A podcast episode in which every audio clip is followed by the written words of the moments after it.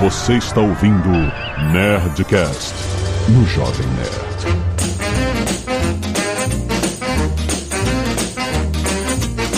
Landa, landa, landa, nerds! Aqui é Alexandre Antônio do Jovem Nerd e as minhas introduções são sempre a moda caralha. Aqui é o Afonso com dois Fs de faca Solano e em Lagoa de Piranha, jacaré nada de costas. Aqui é Diogo Braga, o Didi Braguinha e chavaca no chinelo. Hã?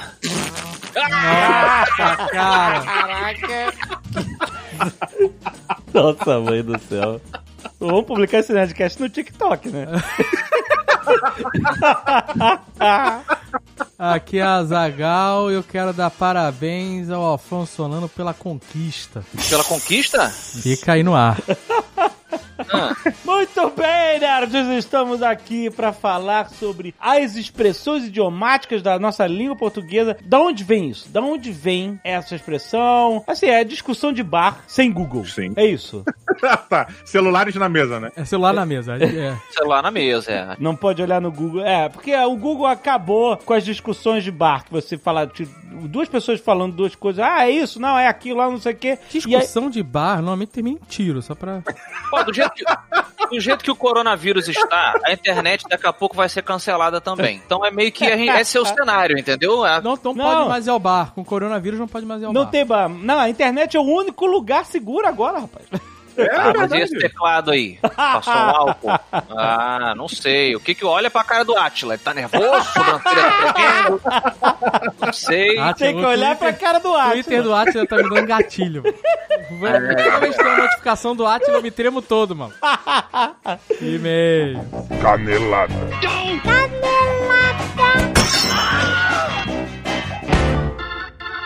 Muito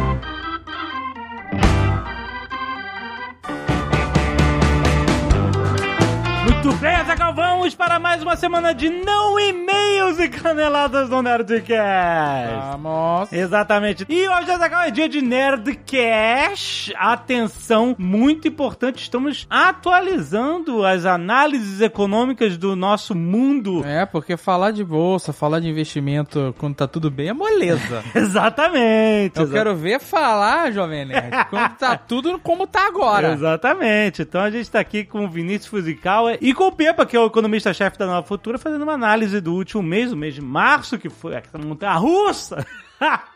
e a gente olhando pra frente pra imaginar como que a economia vai andar daqui pra frente. Uma análise bem legal, vale a pena você escutar. Já tá publicado, já tá na sua timeline. Escuta logo depois de terminar de escutar esse Nerdcast, escuta o Nerdcast. Lembrando que o Nerdcast é trazido a você por essa parceria entre Jovem Nerd e Nova Futura. Lembrando que a Nova Futura está anunciando o fundo cambial que valorizou 29% em 2020, serve como uma proteção para carteira de investimentos. Também tem fundos multimercados que utilizam modelos matemáticos para investir em ação, em renda fixa, em dólar, ou seja, multimercado ele não investe só em um tipo de mercado. Ele varia bastante as formas de investimento e isso dá uma segurança, porque quando está caindo um setor, pode estar o outro está mais seguro, etc. Isso traz proteção mesmo em momentos de crise. Também tem fundo que, mesmo com a crise, valorizou 8% em 2020. Acredite se quiser. Vale a pena você escutar o Nerdcast justamente para você entender melhor como funcionam essas mecânicas e onde que o dinheiro de investimento pode estar mais seguro. E se você está com vontade de investir e ainda está com dúvida, a Nova Futura criou um link especial de chat para você conversar com os especialistas da Nova Futura. Olha só, muito bom. Esse link tá aqui na descrição do post deste Nerdcast. Vale a pena você ir lá. E o atendimento é em dias úteis de 9 da manhã às 18 horas. Então, vale a pena. Escuta o Nerdcast, proteja seus investimentos.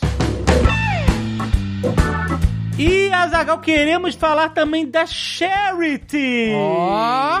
A Charity é uma plataforma de crowdfunding que pode ser usada para todo tipo de projeto, para arrecadar fundos para um negócio local, para se manter de pé durante a quarentena, para comprar cesta básica para quem tá precisando, para ajudar a financiar alguma pesquisa, para ajudar a arrecadar doações para hospitais, para abrigos, pessoas em necessidade, qualquer causa, a Charity está lá para isso. E nesse momento de crise, você sabe que que a mecânica de qualquer plataforma de crowdfunding é. A plataforma fica com uma porcentagem, porque é assim que ela paga a sua operação. A Charity está no mês de abril de 2020, até o dia 30 de abril, zerando a sua taxa de serviço. É Ó. isso. Zero taxa de serviço para fomentar as campanhas que estão aí para ajudar as pessoas. Ou seja, você pode fazer a sua campanha, Pode criar uma campanha para caso você ajudar. esteja precisando Exato. pro seu negócio, pra sua família, ou pra você, você pode criar uma campanha. Exato. Ou pra ajudar terceiros, né? Uhum, uhum. E você pode ajudar campanhas de outras pessoas que estão no Charity. Exatamente. E a taxa do Charity é zero. É zero, é zero. É muito fácil de usar. A Charity aceita doações a partir de 10 reais e tem um tutorial para ajudar você a criar sua campanha em minutos. E lembrando que a Charity é muito transparente e ela fala que a sua taxa de serviço é zerada, mas existem ainda taxas ligadas a bancos e as instituições financeiras que cobram essa taxa de cartão de crédito para pagamento, para saque, etc. E essas taxas não são zeradas, porque elas vão direto para as instituições. A Charity, que tem o poder de zerar a sua taxa de serviço. Então é isso. O nome da transparência Charity explica isso para todo mundo, mas mesmo assim vale a pena você conhecer a plataforma para criar sua campanha para ajudar alguém que precisa nesse momento. Lembrando que Charity se escreve com SH de share, de compartilhar em inglês.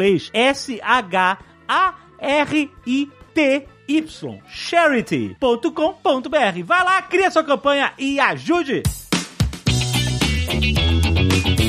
Lembrando, Zagal, que não teremos leitura de e-mails, porque queremos reduzir o tamanho dos nossos arquivos para reduzir a nossa conta de transferência no final do mês. Exato, amigo. Se, ó, se YouTube, Netflix estão diminuindo qualidade de, Exatamente. de transferência pra poupar a banda e tal, Exatamente. a gente também que tem que fazer. Estamos em contenção, então economizando todos os pontos. Mas eu quero agradecer aos netos que doaram sangue e salvaram vidas nesta semana difícil. Porque você sabe, a gente falou semana passada, doar sangue não, não tá fácil porque as pessoas estão em quarentena, mas existem alternativas. Você pode, em alguns bancos de sangue, você pode marcar com antecedência. No Rio de Janeiro tava rolando no Hemorrio de ir nos condomínios para que as pessoas doassem sangue nos próprios prédios e uma pessoa por vez, sem fazer fila e tal. Existem maneiras responsáveis de se doar sangue e lembrando, agora é mais necessário do que nunca. Então se você tá querendo fazer mais alguma coisa além de ficar em casa para ajudar, você pode doar sangue. E eu quero agradecer ao Alexandre Borba, a Andréia Santos, a Daísa Helena, Fernanda Sayuri, Fernando Zambo, Frederico Linhares, Isabela Locatelli, Jelen Mordecai, João Gabriel Rolim, José Pedro Martins, Caio Casado, Lohana Zanella, Samir Abdala, Saua Arik e Vitor Gonçalves. Gente, olha quanta gente sangue. Muito obrigado, gente. Muito, muito obrigado por isso. Arte dos fãs, Azaghal. Olha aí, o Tiago Luz. Mandou o André Souza. Não paga o Spotify.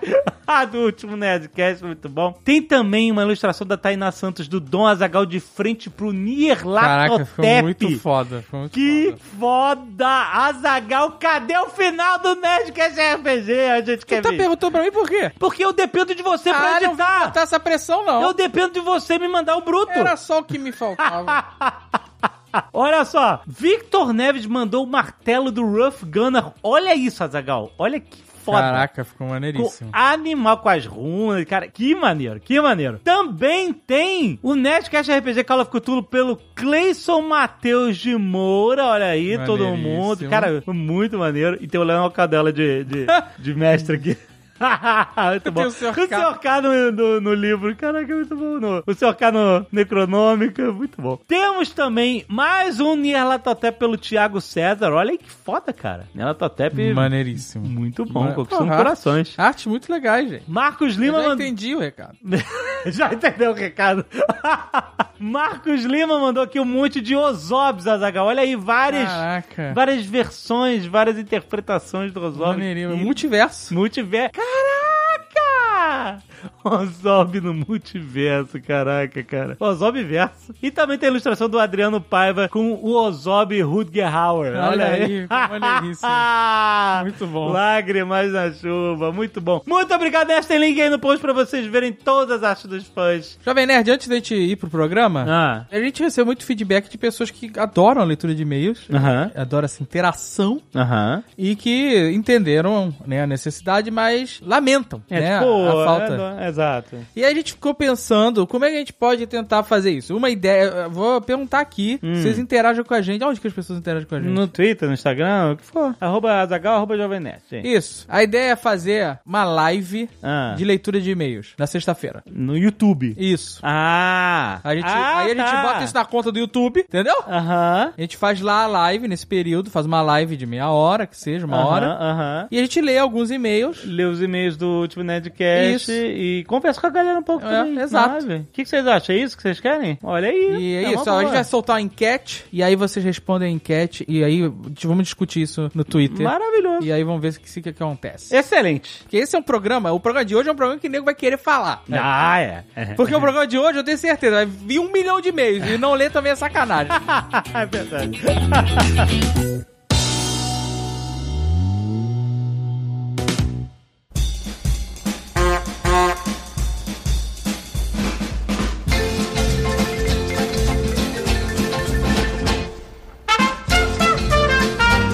falou de bar, Hum. tem uma expressão pra quando o bar tem mesas na calçada, chama bunda de fora. Bunda de fora, isso aí, pode crer. Ah, sim. É aquela coisa do Rio, isso? Que tem algumas coisas que são locais, né? Porra, eu nunca ouvi falar. Carioca, carioca é desleixado Não. e fica com a bunda de fora, então, seu preconceituoso. Não, bar, bunda de fora. Acho que, bom, tem a ver com as cadeiras estão fora do bar, que é o ambiente onde seria Não, a roupa ser do bar. perna de fora, pé de fora, o pé de fora, Não, a bunda. Não, mas pera lá um pouquinho, pera lá. Não é só porque a- o bar tá com a mesa do lado de fora. No- o que eu enxergo é, são aqueles balcões, aquela coisa bem simplesinha, e aí os caras ficavam sentados ali naqueles bancos altos e ficava o rego de fora. Olha, isso explicaria com certeza. E eu acho que é deve ser algo assim. Mas é que normalmente, eu tenho que estar falando, e eu acho que faz sentido. Mas normalmente o bar que a pessoa chama de bunda de fora, quem é do Rio de Janeiro sabe que, por exemplo, o Bacarense, não sei se vocês conhecem, o Bacarense era um Leblon. Bacarense. Esse bar, as mesas praticamente todas eram lá de fora. E eram umas. Não é nem cadeira, são uns bancos de plástico, sabe? Que realmente você fica com rego à mostra. Não tem como não ficar. A gente tá falando de botequim, na verdade, né? Não, não, depende. O bootkin que se preze, você não tem lugar pra sentar. Exato, exato. Você vai a botequim pra tomar uma cachaça em pé e ficar com o pé inchado. O botequim que se preze, ele bota aquelas pilhas de mesa de plástico do lado de fora preso com corrente. Eu, eu já vi. eu já vi o Belmonte no Rio. Você vai Uma- falar que o Belmonte é botequim? Não, eu não sei o que que é. Eu- Belmonte é moda, é moda. Então, mas o Bel... eu vi um Belmonte que tinha uma galera enorme em pé, com assim, aquele mutuado de gente, aquele, Homem grande, meu irmão. aquele playground do Corona, do lado de fora. e eu olhei pra dentro. Programa mais datado que o mundo. Temático, é. Então, a galera toda amontoada do lado de fora, na porta do bar. E lá dentro, eu olhei pra lá dentro, mesas vazias. Ninguém sentado Mas isso não é bunda de fora. Isso é só a galera que gosta de ficar na... Isso é coisa de carioca. Mas aí tá, a galera ficar na rua em pé, em pé. Não, mas isso é desde sempre. Por exemplo, é, quem, quem é do Rio e tal, Zona Sul, sabe que tinha lá o, o, o Empório, é, em Ipanema. As pessoas iam e ficavam na rua, ninguém entrava. Exato, é. Então, mas isso é, isso é o bunda de fora. Não, isso não, é Não é bunda, bunda de, de fora. fora? Isso nada a ver com bunda de O que fora. que é o bunda de- O não é? bunda de fora é um, um boteco, um bar, o que seja. Normalmente um lugar que você vai tomar um birito, uma cerveja, um chopp. Ah. E você senta na calçada. Não, isso é bunda não, de não, fora. não. Senta na mesa na calçada. é Sim, isso. sim, a mesa, isso é. Eu acho, que, eu acho que é o seguinte, eu acho que é um processo. O bunda de fora acho que é uma coisa que vai acontecendo. Então, peraí, se você tá em pé bebendo na frente do bar, não é bunda de fora. Se você tá sentado numa mesa de metal da Brahma, aquele negócio de vermelho, Pode ser aí- aquelas mesas de plástico que empilhava, empilhava. ou aquela mesa de plástico, aí é um bunda de fora. Ó, Eu acho que tem a ver com o esquema do rego. Eu acho que tem totalmente ah, a porque ver. a, pessoa fica sentada naquela cadeira de metal e aí... Curvada, ela, como ela vai pra um Curva. lugar desse, ela não se arruma, ela vai com um shortinho Ah, cana longa. E aí fica, fica o cofrinho aparecendo, é isso? Exato, exato. Exato. mas mas é olha só, se a gente seguir nesse caminho, a gente pode também ir pro, pro botequim balcão, que tem aquele balcãozinho, o cara fica sentado naquele banco que você fica meio Eu falei no sentado. começo. É exatamente isso aí. É o É, tipo reguinho, é. entendeu? Mas tem que ser aquele que fica meio alto, porque é desconfortável. Pois é, é, sim, faz sentido. Eu acho que o bunda de fora é um processo. É, a parada, a bunda vai ficando à mostra. Então, por exemplo, É, o bar vai não tem mesa bebendo. na calçada. E aí começa a encher. Aí o cara começa a pegar as mesas que estão lá dentro e fala assim, galera, não tem espaço aqui dentro. Vamos botar algumas aqui de fora. É. Entendeu? São aqueles bares que essencialmente são um buraco na parede. Sacou? E o cara botou Claro. uns bancos na frente do buraco Sobre- e é isso aí. Eu tenho uma outra sobre bar aqui que eu acho que é- a gente chega um pouco na raiz do bar, assim, com ela, que é afogar as mágoas. Hum. Ela é meio Ah. óbvia, mas ela é sobre essência, na verdade, né? Ah, é de bebê, né? É. Pois Você é. vai mergulhar as suas mágoas no álcool. É. E ele vai até que elas morram sufocadas pelo seu sofrimento. Mas aí que vem meu questionamento, cara. Ela parece óbvia, mas ela vai além, porque ninguém que resolve afogar as mágoas num bar afoga realmente ela. Pelo contrário, você potencializa as mágoas. O cara esquece, vai esquecendo. Ele vai Cara, anestesiando. As Vai pessoas que se anestesiando, entorpecem, elas fazem isso pra lidar com os problemas. Olha o é, Alexandre mas aí, eu que nunca- a beber. O que, que deu de errado, Alexandre? Não tem problema nenhum, gente. Tá tudo ótimo. Agora que o mundo tá nessa crise, é corona, é, é, é circuit breaker, o negócio tá ficando seríssimo. Ninguém começa a beber assim aos 38 anos do nada. 40! 40! É, é, Tá é- tudo bem, gente. isso é crise, é crise. Tem gente que, que, que arranja uma amante, As pessoas tem não gente tem que nada compra um carro disso. conversível, o Jovem Nerd começou a beber. Daqui a pouco tá comprando aí um Camaro. Existe uma narrativa aí do Azagal querer fazer as pessoas acharem que eu bebo mais do que eu bebo. O cara manda mensagem pra mim no Instagram, ai, jovem, eu tô preocupado. O cara não tem nada. ah, você é um exemplo aí que você, pra tua filha. Caraca, eu- a gente encontra os amigos e bebe um negocinho. Eu nunca dei vexame, nunca fiz nada. Tá terceirizando a culpa, tá vendo? Só foi no mercado outro dia, botou uma garrafa de Baileys no carrinho do mercado. Eu Não quero... Ué, Não fotografei, não fiz denúncia, mas aconteceu. Respeita meu alcoolismo. Outro dia eu, eu tava vendo lá o Alexandre, ele tava montando, tava dando uma de Bob Ross das miniaturas lá no Instagram. Ah, o tá Afonso falou que eu tô tá Bob demais. Ross. Eu fiquei hipnotizado, calmo, me acalmou. E aí, ele botando a graminha e tal, e eu não, sei, eu notei a mão dele tremendo um pouquinho, assim. Não, para com isso. Aí, você tá contribuindo pra narrativa. Para com isso. Não sei, eu sou teu amigo, Alexandre, todos aqui te amam. que ele começou com a fazer isso. pintura porque é um dos passos lá do Alcoólatras Anônimos. Alexandre, esse Nerdcast, na verdade, é que é uma farsa. É um intervention. Eu inter... A gente chamou aqui você pra dizer que a gente te ama. É intervention, né? Jogo, tranca, tranca a porta. Intervenção, porra! O Afonso, ele se sente um pouco traído. É, com certeza, com certeza, Dave. Por quê? Porque o Afonso é do time que não bebe. Você era do time do Afonso. É isso, tá explicado. E já era um time pequeniníssimo. É verdade. Minoria. Futebol bêbados versus sóbrios, o Afonso tá jogando sozinho, cara. Entendi, cara. Gente, não, mas estamos. Afonso, nós estamos juntos, só que agora. Não, não, você não, pode jogar mais nesse time, não. Não, não. Acabou. Não, senhor, tira essa mão do meu ombro aqui, ó. Não. Afonso. Você foi no mercado e botou uma garrafa de álcool no seu carrinho por opção. Acabou pra você. Mas é um licorzinho. Você mudou de time. Um Seu licorzinho time é com camisa. semana. Seu time é com camisa a partir de agora. Tem que travar o Instagram do Alexandre. Outro dia ele perdeu uma régua num cubículo. Nossa, E Olha aí. ficou fazendo, filosofando sobre onde caiu a régua, verdades falsas, Claramente embriagado. Não, não, gente, gente. totalmente embriagado. Mão na desesperada, aquele meio suado, sabe qual é? Meio suado na refrigerado. bizarra, porra. Que. Observe, apenas observem aí. Ele está, eu vou dar um exemplo aqui pra gente tentar desvendar. Ele está de cara cheia. É porque a pessoa fica com a cara meio inchada, fica com a cara vermelha. O cara cheio é uma boa. O cara Ah. cheio é uma parada maneira. A gente pode ir pra questão realmente o cara está com teor alcoólico alto, É. altíssimo, e aí ele está cheio de álcool na cara, ou tá cheio de álcool nas ideias, né? E aí talvez Uhum. faz sentido, de copo, copo cheio, né? E tal. É uma Inchado. opção. O inchado eu acho muito técnico. É, né? Eu acho que essas paradas são geradas pelo popular, assim, pelo. Olha, o Dave, quando estávamos preparando essa magnífica pauta, ele sugeriu um algo também de bar, eh, barra restaurante, que é o bife a cavalo. Pois é, foi de onde surgiu a ideia. Eu pensei, eu- eu- porque hoje eu fiz um bife a cavalo. Ah. involuntário. Eu fiz sem querer. Como assim? Não, Eu- não tem como isso Eu fiz um bife e Ah. eu falei, hum, vou fritar um ovo. Aí na hora de fazer ah, todas as comidas você tem que postar online, né? E aí, Ah. Todas as comidas, você tem que postar.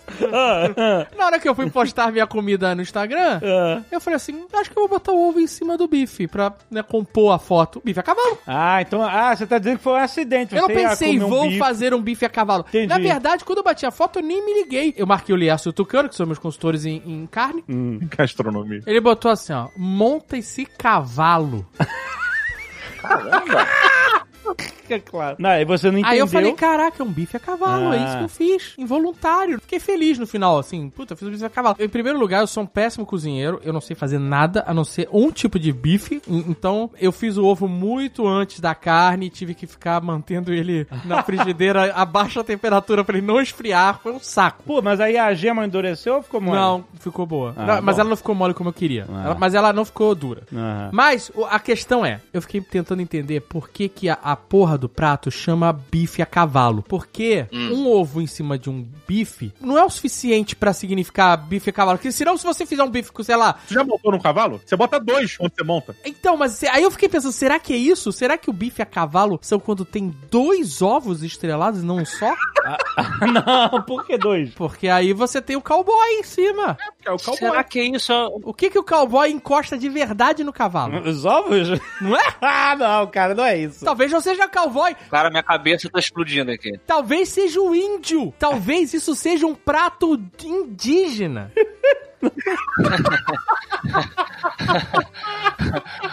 Pois que o é. índio monta no cavalo sem sela, com aquelas calças de índio que fica com a bunda de fora. Ele frita os ovos em cima do cavalo. E aí ele fala: esse aí é o bife a cavalo. E eu fiquei imaginando: só pode ser isso. Não, só pode ser isso. Cara, não é o. Porque se você fizer, por exemplo, vamos supor, se você fizer um bife a cavalo, mas colocar queijo ou presunto antes do ovo, será que ele vira um cowboy? Porque tem uma cela? Bife a cowboy É. seria uma, uma variação. Exato. do presunto. Mas olha só, olha, não faz sentido isso. O bife a cavalo. É o ovo que tá a cavalo, não é o bife. Exato! Nossa. Você teria que falar ovo a cavalo. fazer Mas um- aí eu sei por quê. Aí eu consigo explicar. Ah. Porque o nome correto deve ser o bife é cavalo. Deve ser o nome do prato de verdade. O bife é cavalo, já que tem dois ovos em cima é dele. bife, é cavalo. E aí, como as pessoas querem fazer que tudo fique mais francesado, Aham. é o bife a la cavalo. A la cavalo, a la cavalo, a cavalo. Entendeu? Pode ter mudado com o tempo. Provavelmente a origem desse nome é: que bife é esse? Esse bife é cavalo, porque ele carrega os ovos. Deve ser a moda cavalo, né? Bife A moda de cavalo, é. Os ovinhos Boa. estrelados. É, o ovinho estrelado em cima do cavalo. Aliás, esse negócio de a moda, eu queria entender também. Porque tem o bife à moda. Tem o bife à moda, sei lá o que. você tem os pratos franceses Ah, que são a la alguma coisa. ah lá, é isso. Sei lá, algum, é, sei lá, frango ah, a la bechamel. Sei Que lá. aí ele tá, ele tá dizendo um complemento de alguma coisa que Feito por alguém, a moda de alguém, né? Do jeito daquela pessoa. é de uma pessoa. A moda. É porque, por exemplo, o filé Osvaldo Aranha. Não, eu aí- quero acreditar que era o Osvaldo Aranha que fazia daquele jeito. É, ou ele É, é bem pedia desse provável. jeito. Ele provavelmente entrava nesse restaurante, pedia sempre daquele jeito ali. Aquela moda, é. Que era o bife. Olha, caraca, Então. Olha isso. O Oswaldo O Aranha. Osvaldo Aranha não cozinhava? Caraca, minha cabeça explodiu agora. Não, provavelmente o Oswaldo Aranha falou assim: me traz um bife cheio de alho em cima. é assim que é o bife Osvaldo Aranha com alho? É, cheio de alho. É uma crosta gigante de alho. É, dá pra botar um alinho em cima, E com a batata chips. batata é, portuguesa e a farofinha de ovo. E o próprio tem um charuto. O, o filé Oswaldo Aranha tem o complemento das batatas também, né? Tem, tem um complementinho. Tem, tem também. Deve variar aí pelo país, mas é mais ou menos isso aí. Filézinho Existe mignon. uma. Existe nessa mesma linha do Oswaldo Aranha, tem um charuto, né? Um, um tipo de charuto. Na mesma linha, né? Na linha das Na carnes. mesma linha, é. de primeiro, Premiere, Premiere inglês.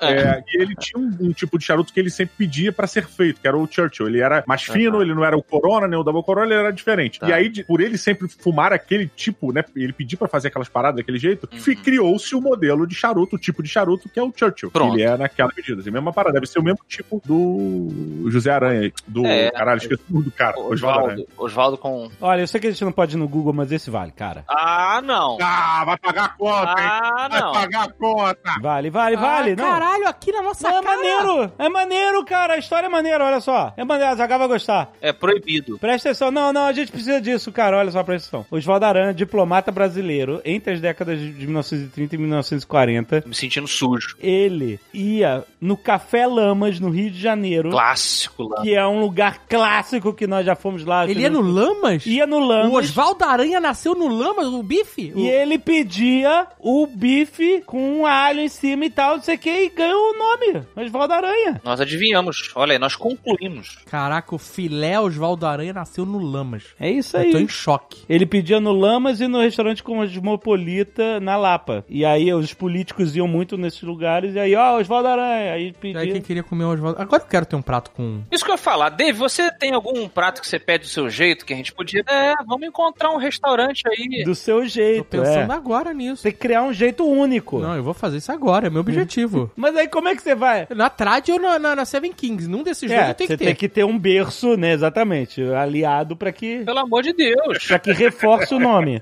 Exato, eu tenho amigos com dono, com donos de restaurantes. Mas ele tem que reforçar o nome e o nome tem que... É, Mas assim, porque isso não funciona em todo lugar. Por exemplo, você vai numa cadeia de restaurante de, de arcos dourados, vamos supor. ah, E você sempre pede sem picles, sem queijo, sem porra nenhuma. Certo. Especial. Que de especial não tem nada, né? Porque Não. você tira todos os ingredientes da comida, ela não passa a ter seu nome por causa disso. não, mas então... Não, mas você precisa ter relevância para você poder dar nome a uma comida. Tinha uma época que eu ia no- muito no botequim informal. Ia constantemente. E aí eu sempre chegava lá e pedia dois chopps Hum. por pessoa que chegava comigo. Certo. Porque a gente chegava no Rio de Janeiro, calor, o chopp lá era bem tirado e tal. Então a gente chegava, eu entrava, eu ia tanto que o garçom me conhecia. Eu já eu fazia assim um Vzinho, dois, né? Um Vzinho, ah. Pra cima, que era pra dizer que era dois chopps pra cada um. O garçom já sabia. Que Então, é. por exemplo, se tava eu e mais dois, chegavam seis chopps na Ah, mesa. tá, ok. Entendeu? Aí, era uma conta. virava um chopp, porque tava muito quente, chopp muito gelado, a gente virava um chopp na sentada Ah. e depois o outro a gente bebia normalmente. É eu que ganho a fama de alcoólatra. Vai, Olha, vai tomar no cu. você. Era outros tempos, Alexandre, outros tempos. Vai, e aí? tomou um chopp bem tirado, tá aqui falando o que na minha cara? Que vergonha. Tá passando vergonha. Que que é, Você cara? tá passando vergonha. Se eu falasse isso, que eu virava um chopp, ia ser outro Chopp nem tem álcool. tu bebe cachaça, meu irmão. Se eu tivesse falado aqui que eu chego no boteco com meus pés inchados e pedia duas, duas quentes ali, porra, meu irmão. Ei. Aí, não tô falando disso. Tá bom. Tenta esconder a garrafa de uísque no carrinho. Vai. Cara que não nunca, nunca tomou um negócio que tivesse menos de, de 70% de álcool, tá brincando comigo. Pô, Mas ele tem que correr atrás do prejuízo também, Dave. Exato. né? Mas o que eu tô dizendo é o seguinte: ninguém virou e falou assim: ah, essa é a rodada do Dave. Nunca rolou. A rodada da Zagal, que são dois shows pra cada um. Double, double Azagal, não, não rolou. The Double Dave. Porra. Double Dave. Olha aí, seria um bom Double nome. Dave. Double Dave. Mas é muito simples, são só dois chopps. O, Oswaldo Aranha, ele inventou, puta, enche essa porra de alho, sei lá, porque eu não gosto de carne. Eu assim. tenho medo de vampiro? Que porra é essa? Então, ele inventou a parada. E aí, o negócio se expandiu pra fora dos restaurantes, entendeu? Virou, virou um fenômeno cultural, é isso. É, mas ele devia ser uma pessoa. Não, as Então- pessoas começaram a botar nos cardápios, porque provavelmente as pessoas pediam lá, viam ele pedir, e aí passaram em outros lugares, e aí começaram a falar de Oswaldo Aranha em outros lugares, entendeu? Isso, ah, dá o bife do Oswaldo Aranha Aí não tem, como é que é? Ah, é assim, é assado, É, aí fazia. exato. O bife do Oswaldo, isso. Quando eu, eu e os meus irmãos éramos crianças, nós inventamos um prato. A gente tá conversando aqui, eu lembrei pra trazer. É um nome bobinho, claro, porque a gente era criança. Toda Mas a criança gente, inventa dar prato pra mãe de. e a gente achava que era uma parada super original, mas todo mundo devia fazer. A gente tem um nome, que a gente se fazia lá o famoso pão com ovo, que o Chaves. É o Chaves que gosta ou, ou é o Kiko? Não, o Kiko desenha. Não, ele, sei lá, eles desenham um pão com ovo, é isso. Um pão com, é verdade, um pão com ovo. Mas o nosso ovo, ele era estrelado também. E o pão não podia ser uma torrada, torradíssima. Tinha que ser no, no pontinho, no bafo da torradeira ali. Enquanto você fazia a torrada, você tava estrelando o ovo. E aí você tinha que botar o ovo em cima da torrada quando ela tava pronta, com a gema mole. E aí você pressionava e soltava o pão de cima para completar o sanduíche. E aí ele sangrava no prato, Bom, fazendo hein? aquela poça meio, meio law and order. E nós chamávamos de assassinato no prato. É bom, é bom. né? A gente, a gente achava o Gordon Ramsay ali na cozinha da minha mãe. É bom, é bom, é bom. Gostei. É, Sua mãe gostou? Ela vivia falando, para de chamar de assassinato, é uma coisa horrível. Ah, tecnicamente é um assassinato, né? A mãe faz um assassinato no prato. Esse negócio também eu nunca consegui entender. É ovo estrelado, ovo estalado, ovo estralado. Isso, boa. O que? Ovo estrelado. Por que, que é ovo estrelado? Que regionalismo isso? Depende de onde você mora. Não é ovo frito? É, porque não parece uma estrela, né? Não parece uma estrela. Ele- Não parece uma estrela. Não. Ele instalado faria mais sentido. Não, eu acho que a gente ainda vai além no português. Tem gente que fala estalado e tem gente que fala estralado. A parada. Estralado? Ah. Estralado. Eu conheço nego do Rio que fala estralado. Ah, é? Porque é uma união desse. Ele não sabe se é estrelado ou se é estalado. Aí vai estralado. É a gramática que une. Caramba. É, não sei.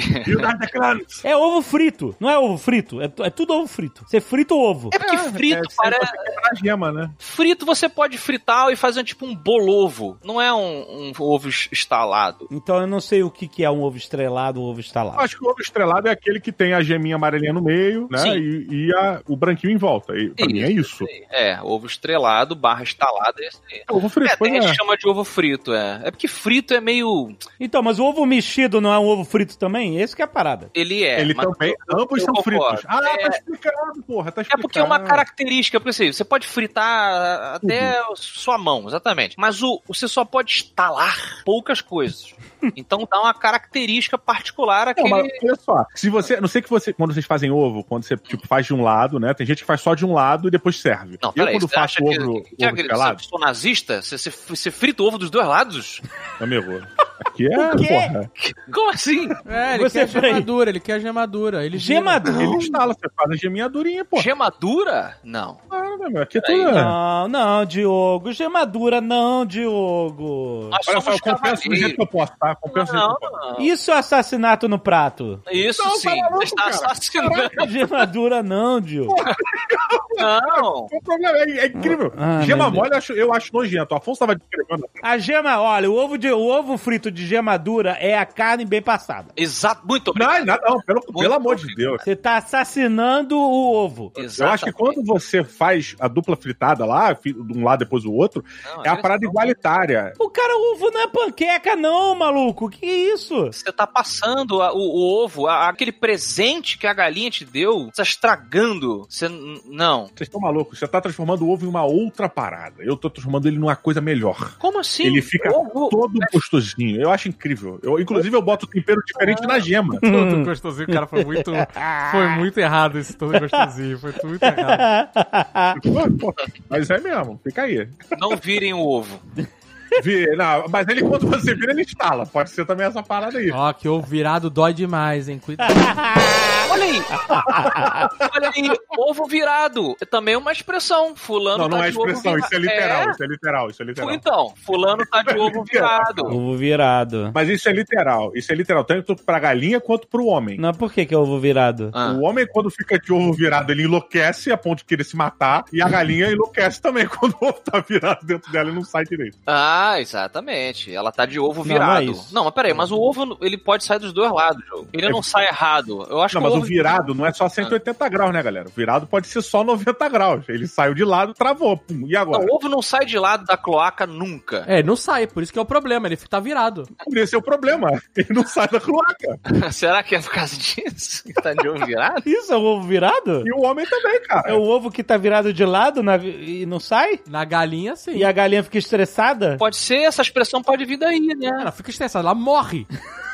Não, eu sei, mas a expressão, a expressão de ovo virado é que o cara tá meio... É, porque meio, antes de você morrer, você tá passando um momento mais desgraçado possível da sua vida. Não, Ah, isso é. a gente vai falando da galinha. Porque se a gente vai falando do ser humano, A gente sabe que isso acontece, às vezes o cocô fica virado. Virado? Não, não fica virado. Você não queira comparar sua prisão de ventre Não. com os últimos Às a momentos de uma galinha. tem um É um de ventre, absurdo isso. E aí faz aquele cocô meteoro, aquele que vai rasgar tudo.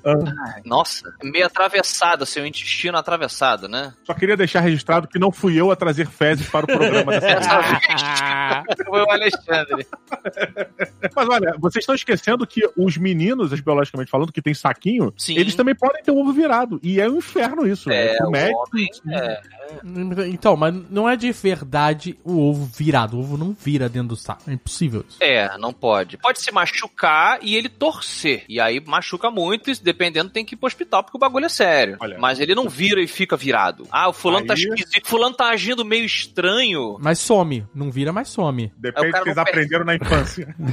Sabe outro termo que é parecido? Que é o da pá virada. Dá pra virada, boa. Fulano é da pá virada. O que, que significa isso? É porque assim, a pá, vamos imaginar, a pá ela, ela é côncava, certo? Com o objetivo de você é, agarrar a terra e, e jogar ela pra lá. Se você virar a pá e, e usar, ela não funciona. Ela, ela, ela fica Mas, completamente quando você fala que alguém é da pá virada, você tá falando que a pessoa é... Por exemplo, você fala criança da pá virada. Puta. Ela é muito ativa, é... Não, ativo? É. Pá, a pá virada é ativo? Bagunceiro, é. Da pá virada é bagunceiro? É. é. Tô nervosa. Não, mas olha só, eu não acho que a pessoa é da pá virada. Eu acho que ela está da pá virada. Não é uma condição permanente. É um estado que a pessoa se Concordo. encontra. Será que ela, ela tá sugerindo que é é uma coisa fora do padrão, fora do comum? Olha, o exemplo que você deu da pá, de você acumular realmente coisa, eu acho que faz muito sentido. Porque, por exemplo, a pessoa, quando ela tá normal, ela consegue acumular ali, né, os problemas, as areias, né, as coisas dentro da pá, e depois ela transporta isso pra outro lugar. Quando a pá tá virada e você tenta fazer a mesma coisa que você faz com a pá Ah. normalmente, você espalha o problema. Você faz. o- Ah, é, tu faz uma. Didi, eu vou, se você me permite, explorar esse conceito. Eu imagino se isso não tenha vindo do exército. Hum. Porque aí o cara ele tá tão irritado, a cabeça dele tá longe, tá pensando em outros problemas, que na hora lá do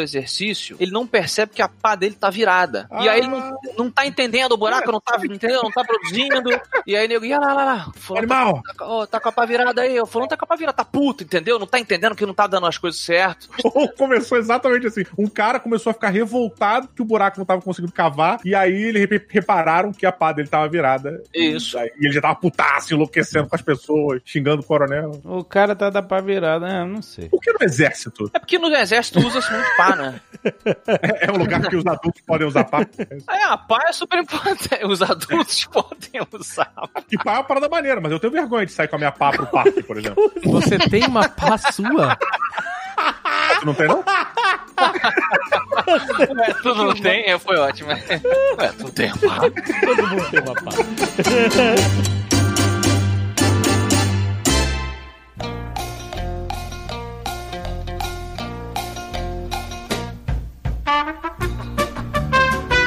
Uma também bacana pra, sobre culinária aqui, que é cachorro quente. Por que cachorro Ah. quente? E ó, eu vou dizer um negócio que é um nome internacional. que Nos Estados Unidos é hot dog, que Aham. também é cachorro quente. É. Na Espanha é perrito caliente, Olha, então é uma também tradução mesmo. que é cachorrinho quentinho, Então isso significa que existe uma origem única. que é o hot dog. Hot dog? Isso. Sim, os sumérios, provavelmente. Ah, eu já sei o que que é. O quê? Cara, Ah. a salsicha é o pênis do cachorro. Ah, não! Diogo! Você estragou pra sempre o cachorro quente. Olha, você que está ouvindo esse Nerdcast, desculpe. Vendas de cachorro-quente Já caem vertiginosamente pelo Brasil. Isso nunca mais vai sair da mente de vocês. Todos nós, todos estão compartilhando isso aqui. Nunca vai sair da minha mente. Porque é vermelhinho, né? O Ah. pinto do cachorro é bem vermelhinho mesmo. Hot dog, cara. Já era. É, não importa o que é. Se não é isso, é isso agora. É isso. Agora, olha lá. só, se você for pensar, teoricamente, era feito com linguiça antigamente. Era mais Sim. comum com linguiça. Depois que a salsicha. A salsicha é uma invenção brasileira, não tem em outros lugares do mundo, eu acho. Ah, é? É, nos Estados Unidos não tem salsicha. Não, essa salsicha de. de- Essa salsicha que a gente compra no mercado meio rosa, que tem bico, pata de cavalo, jornal, essas merda, é só Brasil. Jornal. Mas no O resto, resto do mundo é, uma- é a linguiça. Eu achava que a salsicha era a linguiça depois do Fordismo, sabe qual é? Eu também achava que era só uma variação da linguiça. Não, é bem Não, diferente, mas é... é- bem diferente. Mas, por exemplo, em inglês é, chama sausage. Tudo se chama sausage. Não, a sausage dos Estados Unidos é completamente diferente, inclusive. Mas que é uma Outra linguiça, Parada. é É doce, é horrível. A sausage, ela pode ser aquela preta, aquela clássica, ela pode ser algumas variações, né? É, e realmente Mas então, é isso. Hot dog é o pinto do cachorro. É isso. é o pinto do cachorro.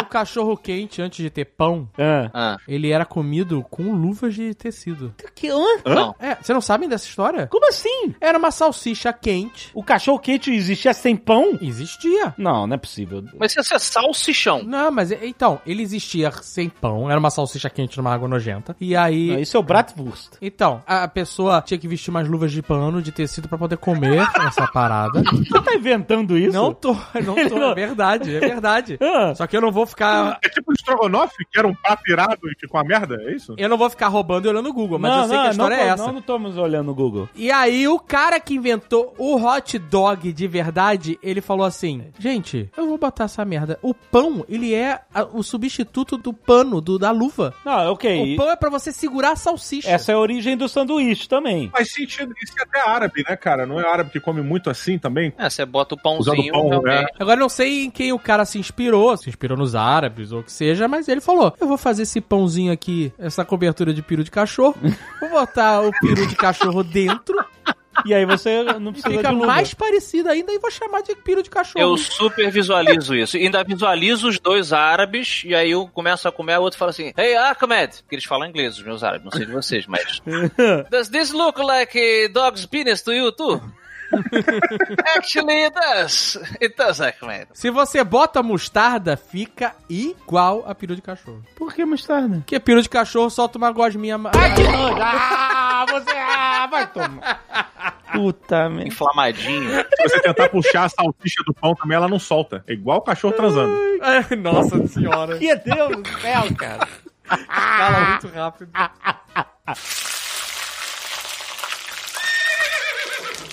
Tem um que ocasionalmente a gente escuta, que a gente também pode dar uma elaborada, que é o chato de galocha. É verdade. Chato de galocha.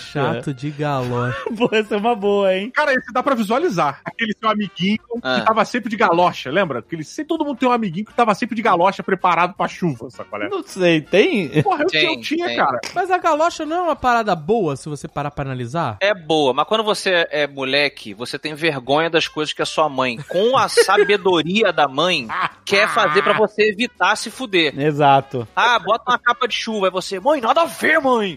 Mãe, vou me zoar na, na, na festa, mãe. A galocha é uma dessas. Eu não né? gostava de usar guarda-chuva, eu achava. Pois é, tá vendo? A gente é jovem. e. Eu não gostava. Mas assim, eu É não porque sei a se. galocha parece assim, muita proteção. Tipo, cara. Mas é ótimo Vive um se pouco. você parar pra pensar. Você não, é a galocha. numa poça mas é claro problema. que. Eu sei, a galocha é uma camisinha de pé pra lama. É isso. É verdade. Ela serve pra te deixar.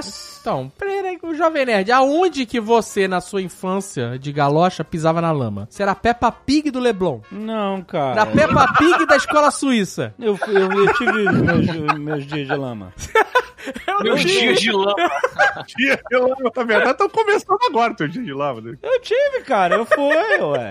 Eu ia em lugares que tinham lama e eu usei galocha na lama. Era um encontro a cada 15 dias.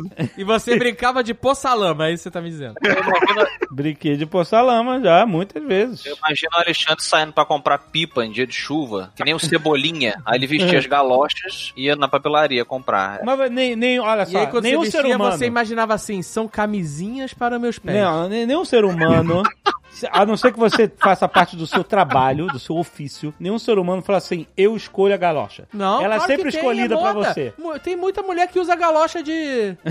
Eu escolho. Nem, Afonso, você, alguma vez na vida, é moda, você Jovem usou Nerd. galocha por escolha própria? Cara, você Não. não vê... não, não. Abre o Instagram, quando é inverno, a mulherada usa galocha direto. Não, mas pera lá. Quando você tá no mato, é isso que o Alexandre puxou. Se você tá no meio do Matagal, ou Mato Grossense, ou qualquer região do Brasil ou mundo, Ah. você vai com a galocha, dependendo realmente da situação da água. Mas sempre foi assim, Afonso, bota a galocha. É. Não foi você assim, olha, galera, eu acho que hoje é um dia de galocha. Quando a gente tava na Nova Zelândia com os pés tudo encharcado, pé de trincheira no meio do deserto lá, a gente queria, porque queria uma galocha. A gente foi até atrás de galocha, não achou. É. E depois a gente comprou uns, uns tênis da North Face, que é tudo umas galochas overpriced.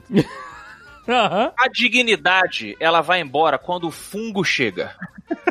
É, chulé é o anúncio disso, né? A galocha, você para pensar, é um calçado excelente, sabe por quê?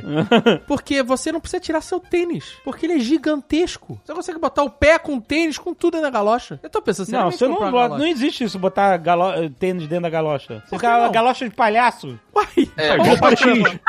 É igual aquele patins, porra, que bota Não, é. o tênis no fim do sapato. eu compro uma galocha do tamanho do pé do Shaquille O'Neal e boto com tênis com tudo. Caraca, isso. Aí eu vou de galocha no lugar, quando eu chego no lugar, eu tiro as galochas e entro normal. Azaghal, vai aparecer o Sideshow Bob. É, realmente, é, Exato, porra. é muito grande. Sabe aquelas calças de pescador que tu veste? As calças de borracha que vai em cima de, de, de sapato? Não, de aí tudo? é outra parada. Pra trabalhar no bueiro, pra trabalhar no bueiro, assim. Aí, mas ali é um, é um, pô, um galochão. É, mas. Exato. É que Não, vocês eu- estão pensando da galocha de criança, né, galera? Talvez se tiver uma galocha que seja um pouco mais maleável, seja fácil de você vestir no pé. Não, não dá pra vestir uma galocha. Gente, não dá. Vende alguém que já vestiu bastante galocha. Não dá pra você vestir uma galocha com tênis, cara. Vocês estão malucos. É galo. A galo...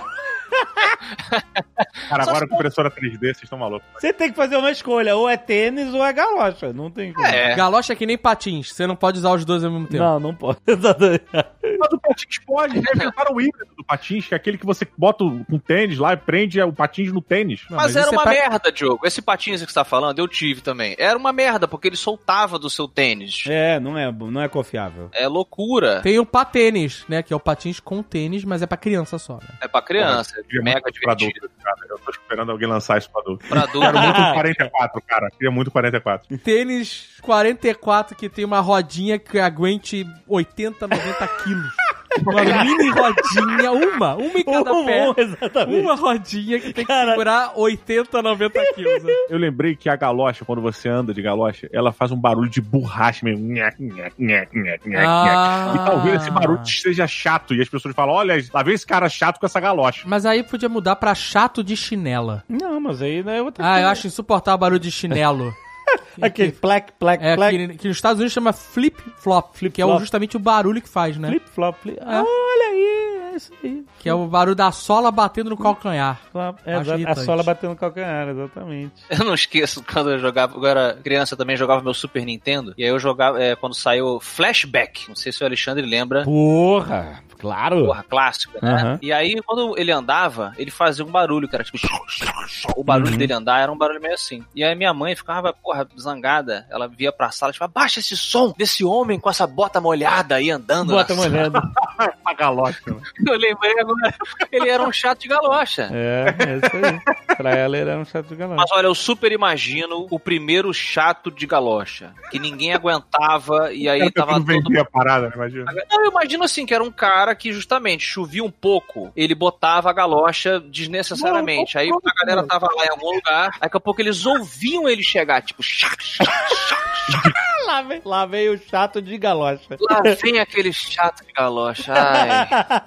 é, uma boa. Aí ele chegava, e aí, galera?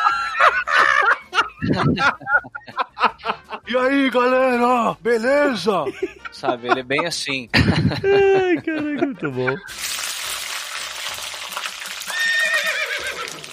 Botar o pau na mesa. Vamos lá. Botar o pau na mesa? Eu acho que é unânime que botar o pau na mesa é um power move, Depende. certo? É uma postura alfa. Não, isso é igual nutrição. Nesse caso, depende pra caralho. Se for eu, vai ser ridículo. Vai Não, ser isso que eu tipo. tô falando, Ah, meu irmão, calma. é, sai daqui, seu merda. Mas, Mas eu acho o que pau esse... na mesa é, é o pênis, né? Não, não é. Não, Não é o pênis? Não é o pênis? Não, não é, cara. Eu sempre achei que fosse. É o, é o pau, é tipo, matou a cobra e mostrou o pau. É, um, é, uma, é uma vara de, de madeira. Não, eu sempre achei que era. Não, Pode é o pênis, ser. tá maluco? Não Pode ser ambos. botou o pau pra fora? Pra mim, botar o pau na mesa era um impossible situation. Aí o cara chegou assim e falou: Não, Quer saber? Abriu a calça Não. e pá! E Não, todo mundo. não, cara, Não faz sentido nenhum. Não, no Pantanal é. assim, Alexandre. No Pantanal, a galera, quando mata a cobra, bota o pau pra fora. Tá maluco, é normalzão. Botar o pau na mesa é tipo você botar uma arma. Você Não, dizer que você é. Uma arma na mesa. Faz isso direto quando tem uma discussão. Eu Não sempre é, achei. cara. Pra mim nunca fez muito sentido, mas eu sempre achei que era isso. O cara botava o Não, pênis é na assim, mesa. você tá na discussão, aí o cara vai e bota um porrete, um porrete na mesa. Pra, tipo assim, escalar o nível de ameaça Pera, daquela, a música daquela Pau conversa. que nasce torto nunca se endireita. não é sobre genitália? Não, porra! Não, é assim.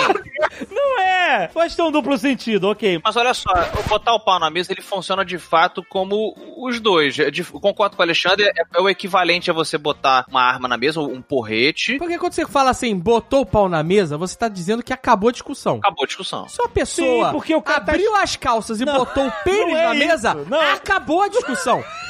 Não necessariamente ele venceu a discussão, É, mas- mas... ela acabou naquele momento. Isso É, garante. realmente ninguém mais vai discutir. Todo mundo vai embora, as pessoas vão embora. Não, então. É uma parada animal, né? Você botar a sua genitália pra fora é, Não, não é, mas não é isso. é tipo aqui, ó. Entendeu? É isso que eu falei, é alfa. É tipo. No prato, no, pra- no prato de sopa. Pau. Não. Tem que estar tudo muito errado Não, pra não. acontecer isso, mas Não. eu não duvido do ser humano. Alexandre, mas e se o pênis do cara for pesado o suficiente pra que ele possa apresentá-lo na mesa? É, o Kid Bengala. Kid Bengala pode pôr o pau na mesa. não. Pode. O cara dobrando o joelhinho. O cara com o pau pequeno dobrando o joelhinho de leve pra tentar botar a pontinha da cabeça na, na mesa do bar. Peraí, galera, aqui, ó, botar o pau na mesa. Tipo, segurando com a pontinha do dedo, assim, só. É, botei o pau na mesa, otário.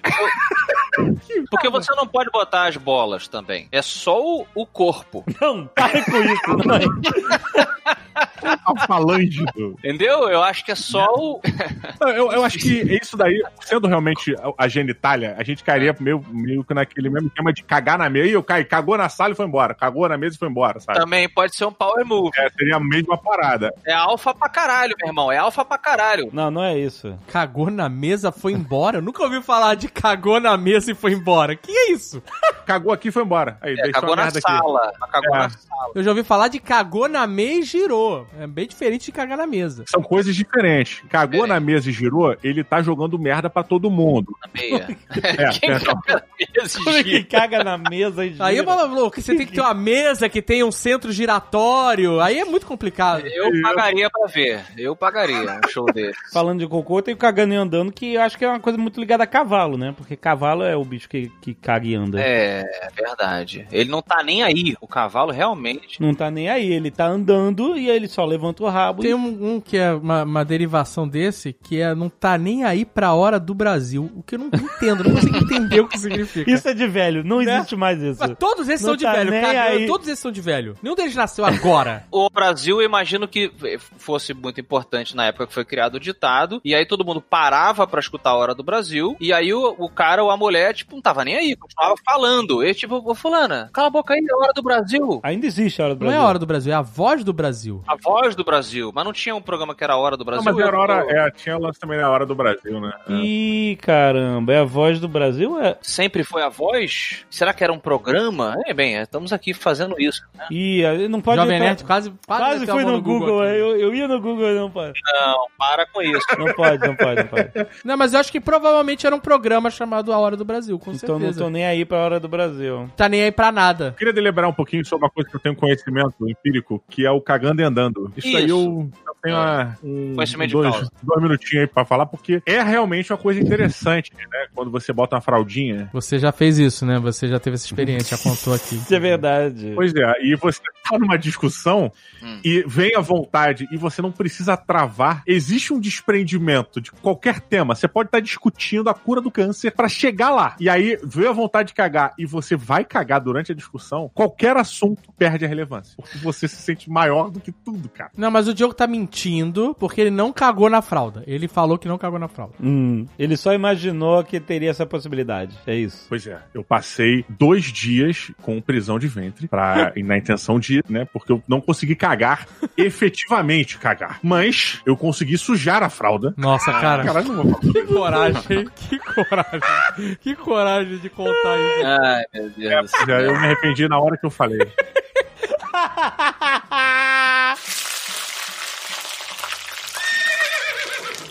Eu queria explorar um pouco, porque qualquer animal, na hora que está defecando, né, se a gente repara, Sempre, né? Tá rendido, tá rendido. Exato. O cachorro cagando é de uma tristeza Você olha pra cara do cachorro, ele tá Ele rendido, tá na merda, Ele, exatamente. ele fala assim, gente, me Acho que ele olha pra você, né, cara? Ele olha pra você com uma cara. Dá vontade de fritar um bife pro cachorro. É porque ele exige alguns instantes de, no mínimo, no mínimo, uma, a sua mente ela divaga. No mínimo, né? Naquele instante ali, ela Tem um tipo, celular ali, né? Você Porra, tá falando um, dois, três, um ex, quatro, entendeu? Você dá uma um, dois, três, ex, quatro. E, e é o momento que você tá indefeso. É isso. Numa, aqui, nesse momento, nesse X, seu corpo ele tá todo ali. Você acha que algum animal se aproxima do outro enquanto ele tá cagando? Ah, muitos. Pra pegar, pra pegar. Porra, mas, mas olha só, eu, eu sou um, um vilão. Hum. Eu quero matar o Afonso. Mas você tá falando de animal e automaticamente você mudou pro, sei lá, Roger Rabbit? Não, não, eu tô pensando em. Nós somos animais, de certa maneira. Eu tô pensando no instinto de, de, sei lá, de. Não, de De todas as maneiras. maneira, não, completamente. maneiras. E eu, assim, ah, eu quero matar o Afonso, tá? Eu vou lá. Eu Aí sou uma gazela, sou a gazela, você é o leão, tá? tô indo lá, tô chegando pra te abocanhar. Tô Tá, vendo mas me você vai- pegou, me come, hein? Não é só brincar, não. Não é só brincar, não. Não é pesca é. que pague, não. Aqui não é Coisa pesca- séria. Aqui não é pesca que pague, cacete. Quando eu tô me aproximando de você, se na hora que eu tô preparando o bote, tô chegando lá, começa a tensionar as perninhas de trás pra começar a corrida, Tá. e você começa a cagar, o meu instinto é parar. Espero você terminar. Aí eu morro, eu corro atrás. E não é porque eu sou educado, é porque eu não Tá. quero que misturar merda com carne. Não, Não, faz bem. sentido. O É, odor, mas- tudo, tudo afugenta a gente. Então, mas olha só, eu acho que provavelmente quando uma gazela vai ser abocanhada por uma leoa, porque é a leoa que caça, não leão, Aham. ela vai se cagar. Ela vai se cagar porque acabou, amigo. Ela- Enquanto o ser vivo, não sou o ser humano, se o, o ser vivo acaba, ele liga o- a emergência. Aí se É. caga, se mija, tem derrame, estoura olho, é uma merda. É, e se a gente considerar até a evolução, dependendo do animal que a gente está considerando aqui, ele de fato faz cocô em pé sem interromper as suas atividades de fuga. Exato. Ele não precisa se agachar, né? Se a gente falar de uma Mas zebra, de uma acho. gazela, ele não precisa, Diogo, se- ficar vulnerável para fazer cocô. Não é questão da vulnerabilidade, pelo contrário. Eu, eu acho que a ojeriza causada pelo ato de defecar, Uhum. Ela é um impedimento, mas ela tem que ser feita naturalmente. Não pode ser uma coisa. Então, mas eu acho que é o seguinte, esse exemplo não cabe, porque normalmente as criaturas são capturadas na savana, por exemplo, quando estão bebendo água no microcórrego.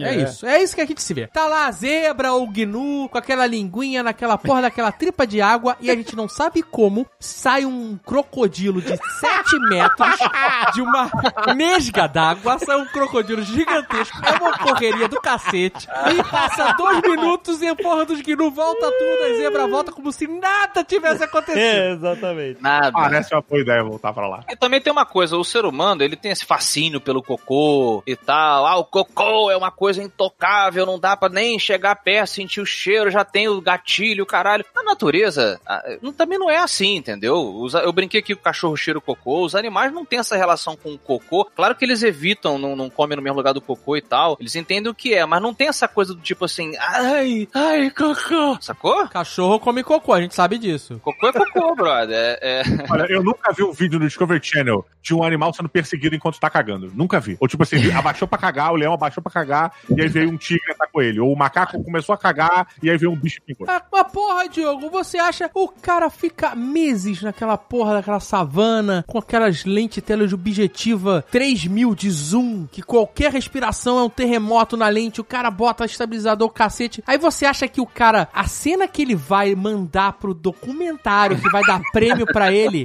em vez de ser um guepardo pulando, esticando as presas e rasgando o bicho, não, não, ele vai pegar justamente o momento em que a gazela se cagou toda. Escolhe aquela da gazela se cagando, aquela ficou boa. E a leoa foi morder e começou a engolir merda e na corrida. Não, né, cara? Eu não vou escolher esse momento, porra. Eu acho, inclusive, que isso é um puta mecanismo de defesa. A, ga- a gazela tá fugindo, ela começa a cagar e girar o rabo, e aí vai fazendo um leque de merda para impedir que o guepardo chegue. Eu sou super. Pode ser. Tem uns bichos que cagam assim, que eles giram o rabo quando estão cagando, sim. Sim, o hipopótamo, né? Mas aí o hipopótamo é pra não sujar a bunda, né, gente? Mas alguém pode julgar o hipopótamo por fazer isso? Não. Se vocês tivessem um rabinho, vocês não iam fazer? A ducha higiênica, a ducha higiênica é o nosso rabinho, gente. Você acha que o ser humano tivesse o rabinho, todo ser humano na hora de fazer cocô ia dar aquela... Os vasos sanitários seriam muito diferentes. Ha ha ha ha!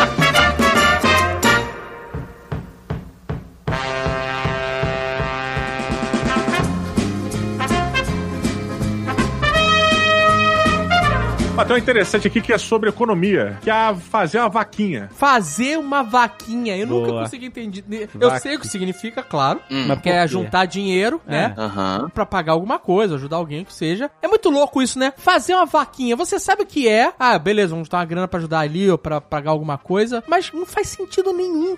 Não, eu acho que faz, eu acho que tem a ver com. a- eu chutaria que tem a ver com a galera, vamos dizer assim, o, a, a dona Maria lá, é, o celeiro dela pegou fogo. Ah, Dona Maria, ah, Deus, Deus perdoe, eu vou perder os celeiros, cavalos. E aí todos vão. e aí ele- na igreja, é, a galera se junta e eles todos juntam a graninha e compram uma vaquinha do cara lá que tem, da outra fazenda, pra dar pra dona Maria, pra ela reconstruir a vida dela. Eu acho que seria uma coisa meio assim. Chutaria Isso pode, isso pode ter se tornado interessante, isso pode ter se tornado um hábito tão comum, né? Porque celeiros pegam fogo e aí as pessoas faziam, juntavam grana vaquinha. Olha o Alexandre rindo da desgraça dos outros. Todo mundo viu, né? Dona Maria lá, com sete filhos, sem celeiro, e Alexandre.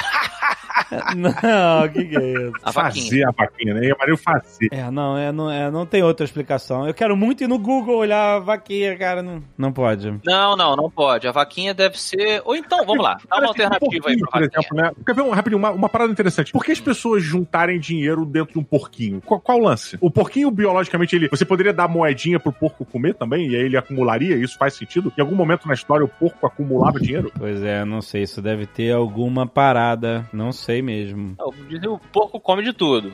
É. Mas não sei se é tipo, ah, vai botando ali que ele vai. Vai engordando o porco? Isso faria muito mais sentido se os cofrinhos tivessem a forma de uma baleia ou um golfinho, né? Por quê? Você vai botando a, a, a moedinha no respiradouro do cofrinho. Ah, sufocar o bicho. Não, não, tô falando. tô falando anatomicamente Não, falando. então o Alexandre falou a parada que é realmente muito relevante, cara. Que Ah. você pode estar engordando o porco ou engordando a vaca. Tá engordando o porco. Só pode ser isso. É. Boa, boa, pode ser isso aí. Então, é, então não sei, é mais sentido fa- fazer um porquinho mesmo. Fazer um- você vai engordando o porquinho, vai engordando, engordando. Não, Porque o cofrinho que a gente sabe, né, que a gente tem em mente sempre, quando você fala cofrinho, você imagina um porquinho. Então, você tá engordando o Ou porco. você com imagina todo dinheiro. mundo de fora no boteco. Caraca, pode querer um porquinho, é isso, minha cara. Tem que ser isso, não tem outra, Tem que- outra melhor. Tem que ser Essa é a nossa aí. verdade.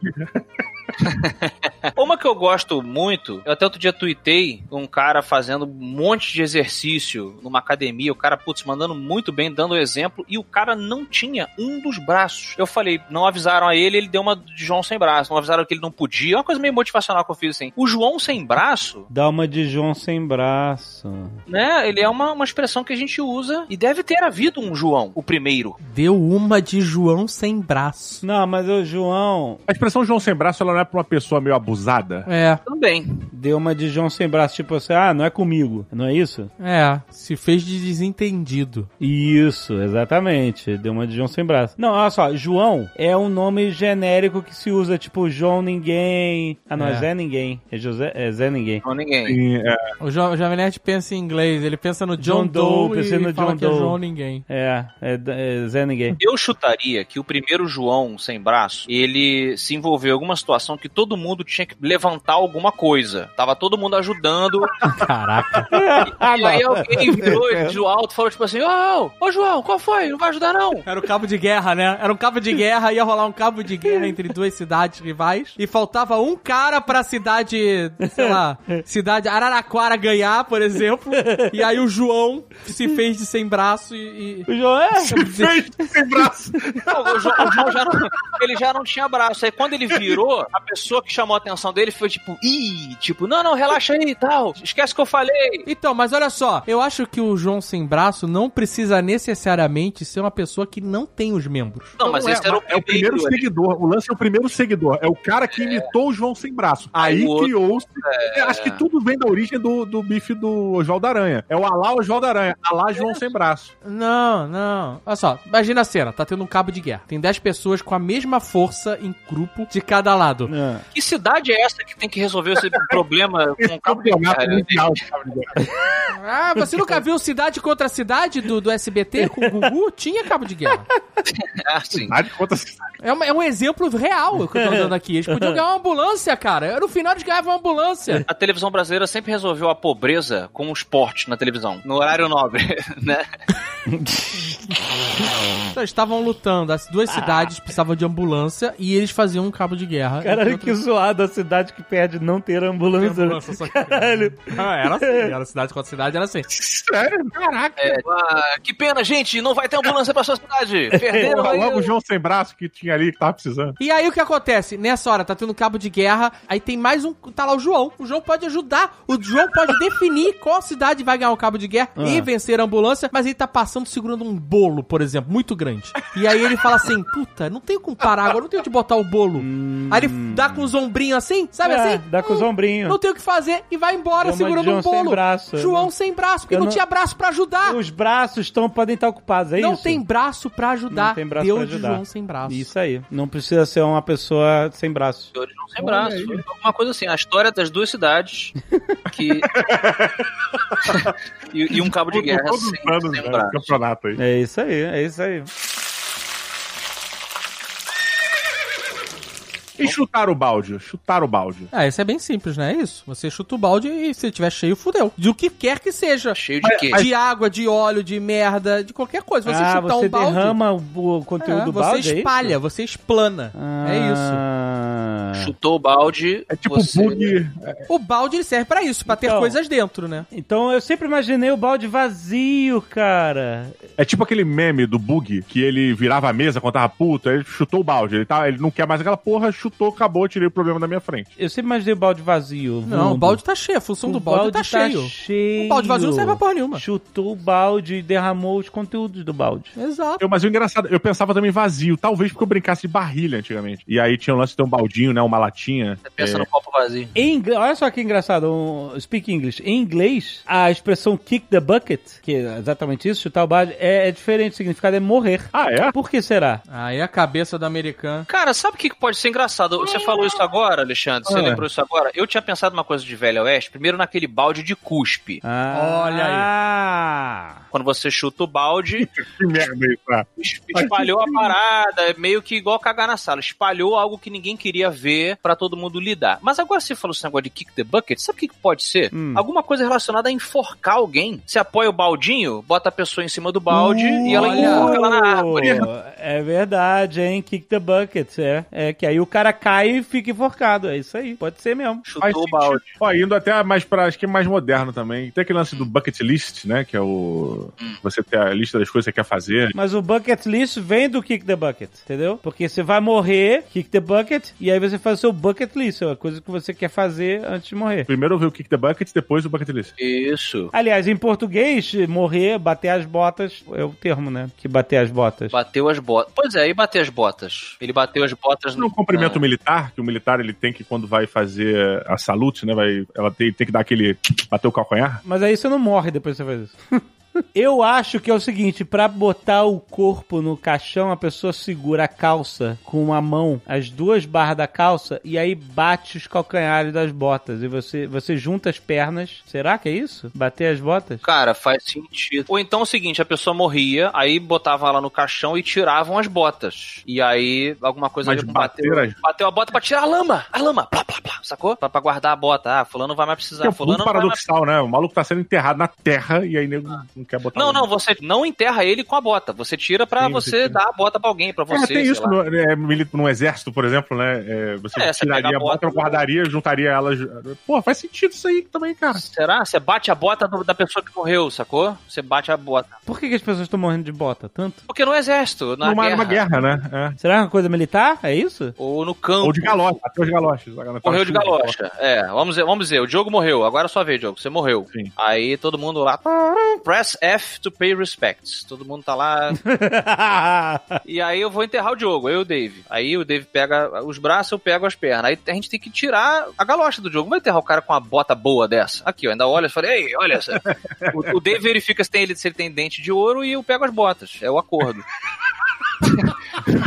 Aí eu tiro a bota do jogo e bato assim, ó, plá, plá, pra, pra tirar a lama. Depois eu vou usar. Bater as botas. Mas aí não é ele que tá batendo as botas, é você que tá batendo as botas dele. É, mas É porque você comigo. fala normalmente, fulano bateu as botas. Tipo, Fulano. bateu as botas. Ou então, voltando à forca, o cara, quando está se debatendo, Ah, Tá bate batendo as as botas? fulano Será? bateu as... Ouviu o fulano? Bateu as botas ontem, lá na praça. É mesmo? É. Olha aí. Pode ser. Resolvemos. Tá resolvido. Não, isso entra numa linha. Agora a gente tem um, um- um leque de, de variações aí interessante. Por exemplo, subiu no telhado. Não, subir no telhado é fácil. O que é que sobe no telhado? Porra, é tipo, É o morrer gato, né? é a história do gato, né? O gato, Ah, é? olha, é, lembra, você conta a desgraça aos pouquinhos. Sei lá, fulana tá viajando, você ficou tomando conta da casa dela e a casa dela tem um gato. Ah. Aí o gato, ele subiu no telhado pra pegar um passarinho e caiu na tentativa, que os gatos às vezes fazem. Morreu. Aí você fala, ih, vou ligar pra fulana que tá lá é no Caribe, tá lá no Guarujá. Foi, fulano, tudo bem? Seu gato morreu. Não, você tem que dar a notícia aos poucos. Aí você fala, ô fulano, tudo bem? Então, o seu gato ontem subiu no telhado. Ah, é? É, tinha uns passarinhos lá. Aí você já vai preparando a pessoa. Ih, mas isso é uma piada. É, mas é meio que. ah, Seu gato subiu. Ah, não me conta assim, seu gato morreu, simplesmente. Aí me conta aos pouquinhos. Seu gato subiu no telhado, seu gato tentou pegar passarinho, seu gato caiu, seu gato morreu. Aí a, a piada termina quando, no, no- sei lá, no dia seguinte o cara liga: Ah, sua avó subiu no telhado. Entendeu? Essa é a piada. Isso aí. Mas isso é a piada, isso não é a origem da parada. Ah, mas pode ser. Mas é uma piada. Pode ser uma explicação posterior à invenção do termo. Isso que eu quero saber é a origem da parada. Não, a origem é a piada. Eu acho que sempre começa com o senhor Asdrubal que subiu no telhado pra consertar alguma coisa. E ele não deveria ter subido, porque ele era velho demais pra subir no telhado. E aí ele não conseguiu se segurar, ou tava molhado, vai que ele tinha, né, tava bem, mas tava molhado. Ele escorregou, caiu. E aí virou uma expressão. Fulano subiu no telhado. Ih, é, é, É. tá mal, entendeu? Porque provavelmente quando ele caiu no telhado, ele não morreu de primeiro. Ele pode ter ficado aleijado, é sofrendo ainda. Que horror. E aí tá mal, não sei. Olha, tem uma também que é legal, que é ter o rei na barriga. ah, não, mas essa é. Essa é fácil pra você? Fala então, sabichão. Ué. Ah. Agindo como se tivesse com o rei na barriga, ou seja, como se tivesse grávida do rei, do herdeiro. Ah, claro, é óbvio. É É óbvio. isso, é. É verdade. Não, pensa antigamente, você é um monarca, né? você é a única opção de ter o filho do rei, né? ter o- Não, então, se você tá portando o rei, o futuro rei, você é importante, você vai ter eh, privilégios, você vai. Entendeu? Então tá agindo como se tivesse o rei na barriga, né? Uma, uma pessoa privilegiada. Quase como se você já estivesse contando com os ovos.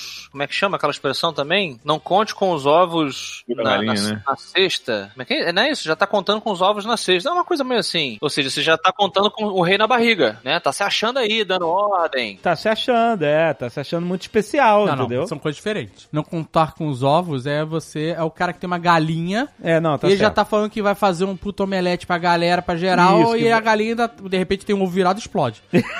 Exatamente. Então essa é a parada É de contar, não conte com os ovos. Exatamente. O, o- é, o- o- a pessoa que tá com o rei na barriga É. é a pessoa que acha que Se manda. acha que é o- especial, entendeu? Que é fodona essas por- coisas, porque, porque É. é mãe do herdeiro, né? É. O pai. Essa realmente é, é fato. Tem uma versão nerd, né, dessas, desse termo, que é para poucos, que é o ter o coato na barriga. Caraca. Não, Caraca, você acabou de inventar É, isso. pra, pra entender essa, você tem que abrir a sua mente. É, garantia. É o sabichão, é o sabichão, entendeu? Sabe o que vai acontecer. Ninguém nunca usou isso, Afonso. Eu já. Mentira, não uso não, mas seria legal se a gente usasse. A partir de agora. Tá, com quatro na barriga. com quatro- Esse cara acha que tem o quatro na barriga. É. O cara fala assim, "Ih, ó, vai chover, hein? Ele tá achando que tá com quatro na barriga agora. Sabe tudo que vai acontecer. Ah, vai pra lá, seu mutante.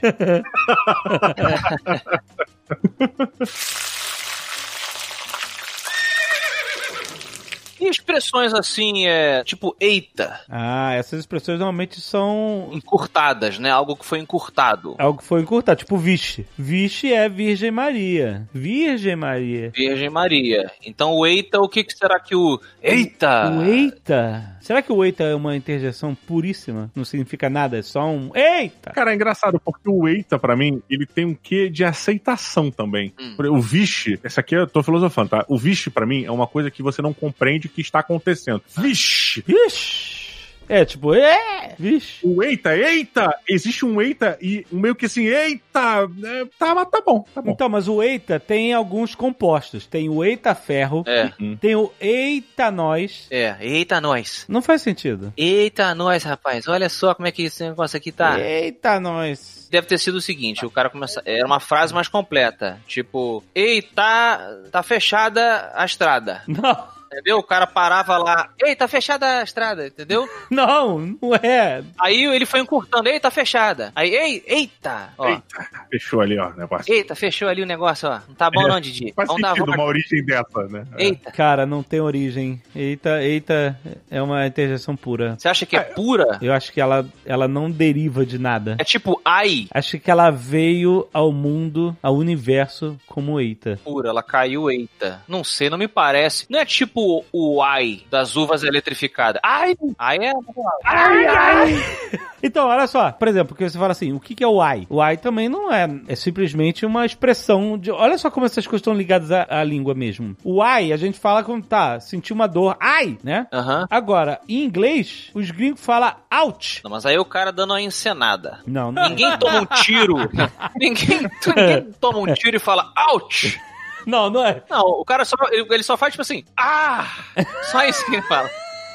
Mas o, mas o que eu tô querendo dizer é o seguinte: essas interjeições são ligadas à, à linguagem, sim. Certo, ok, concordo. Eu não sei a origem, mas, mas é tipo au au de cachorro, sabe? Au au. Em, no, eh, em inglês falam uf uf, que é outro som bizarro, né? Sim, não, isso eu concordo. Todo cachorro late igual em qualquer língua. Só que a, a, a- como a gente interpreta o latido do cachorro depende da Que nossa nem risada. Risada em, em português é kkk, né? KKK não faz sentido nenhum. Mas é, é, eu também não entendo. Parece cada de, de Ninguém ri cacatua, né? kkkkkkk. Mas tem, tem o ha-ha-ha, né? Tem ha-ha-ha, he-he-he. Ei, tá o corvo, tá o corvo, é, entendeu? Ó, como é que foi? Ei, tá o corvo gritando ali, Didi. Não, não para com esse ei tal alguma coisa. Não é. Em espanhol eles riem já, já, já. J-A, J-A, J-A. Porque J é ra. Olha! Ha, ha, ha. Tipo de Javier com... Ha-ha-ha, já, já, já. O espanhol não ri já, já, já, já, já. Eu nunca entendi porque eles botavam J-A, agora faz sentido.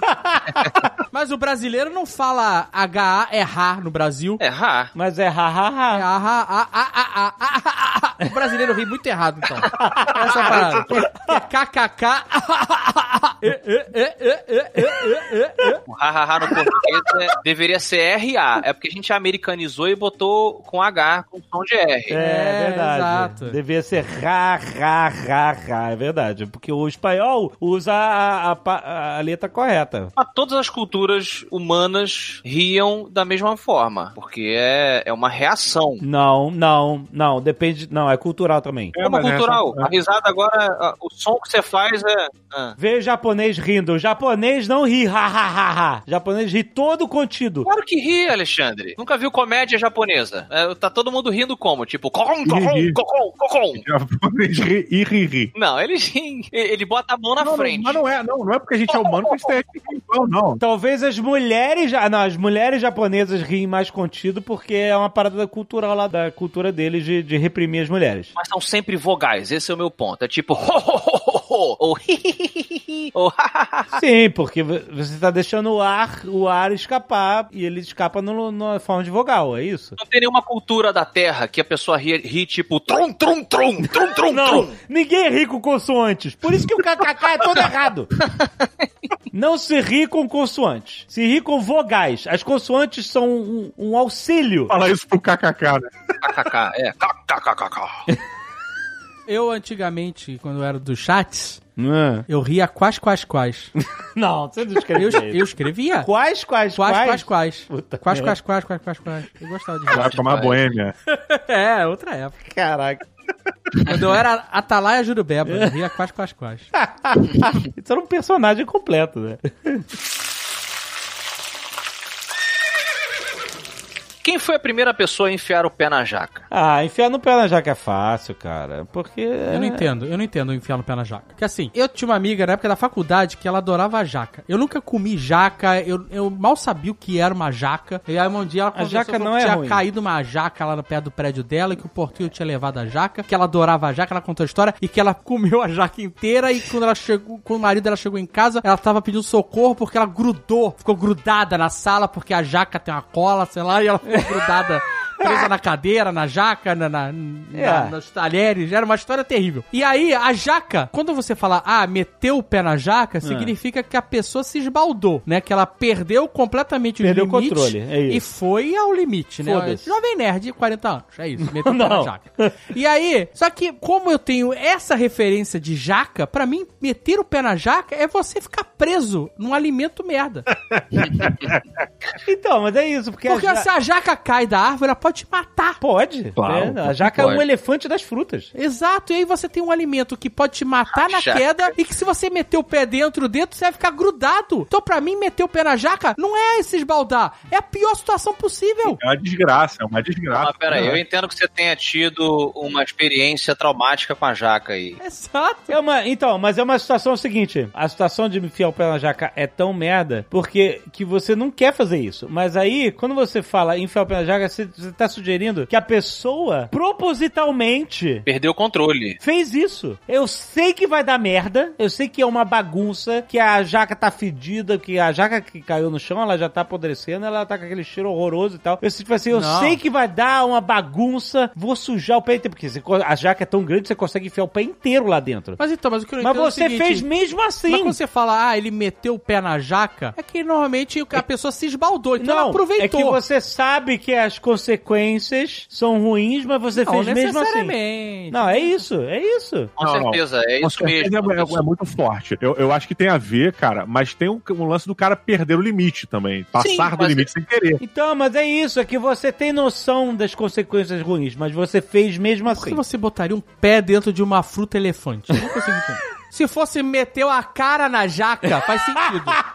Você meteu a cara na jaca, sua cabeça acaba inteira dentro de uma jaca. Cabe, mas você não Se tem... você um- meteu a cara na Não, jaca, aí não- fudeu, você vai ficar preso, você vai morrer asfixiado, porque ela gruda.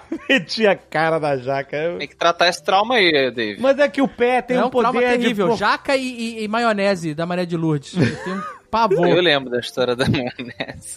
Mano, a jaca, o pé tem um poder de perfuração maior nesse exemplo, entendeu? Você consegue realmente estourar uma jaca com o pé e, e enfiar o pé inteiro lá dentro. A cara você não consegue. Ah, tem o lance do pé ficar preso, e tem um, um quê também de não ser 100% atento. Você estava desatento aos seus limites e você ultrapassou ele. Olha, eu vou Eu aqui fantasiar então. teoria de, de ser, ah, você fez propositalmente. Porra. Não, mas é, uma, é um um, é um, é um proposital. É proposital. Falo aqui do ponto de vista de alguém que, nos últimos 30 anos, observou outras pessoas enfiando o pé na jaca.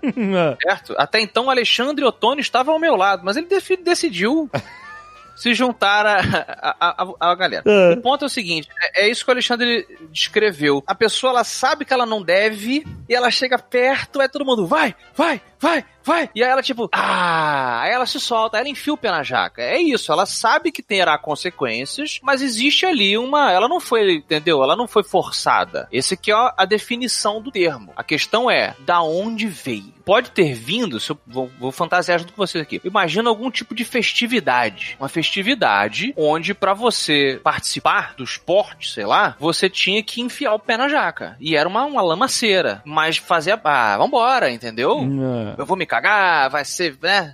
Mas vai ser legal. Vambora, enfia o pé na jaca. Alguma coisa assim. E aí era, sei lá, um, convite. Você acha que tinha um festival, é isso? sei lá, um cercadinho com várias jacas e você tinha que atravessar sem explodir tantas jacas? Será que era isso? Caraca, tá indo muito longe. Na Vale de Ockham, cara. Explicação mais simples.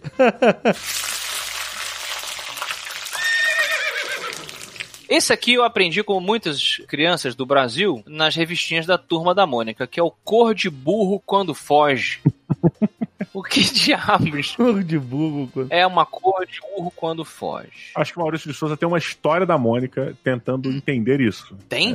É, Deve ter, eu, né? eu lembro de ter lido alguma história da Turma da Mônica onde eles exploravam a origem dessa parada, desse termo, sabe? Cor de Cor de burro. burro quando, quando Bom, o foge. burro que foge arrebentou a correia ali, né? Arrebentou a, a, a rédea e ele fugiu. O que é uma coisa engraçada, porque o burro é conhecido por empacar, não por fugir, né? É, é, uma, ele empaca quando você tá em cima dele, ou que você tá puxando. Ele foge sozinho, se se deixar. É, mas será que tem a ver com tá com medo e ficar branco de medo? Eu não sei porque que o burro levou essa fama, realmente. Mas ele muda de cor, o burro muda de cor quando ele tá com medo ou quando ele tá fugindo? Muda. Né, não tem isso.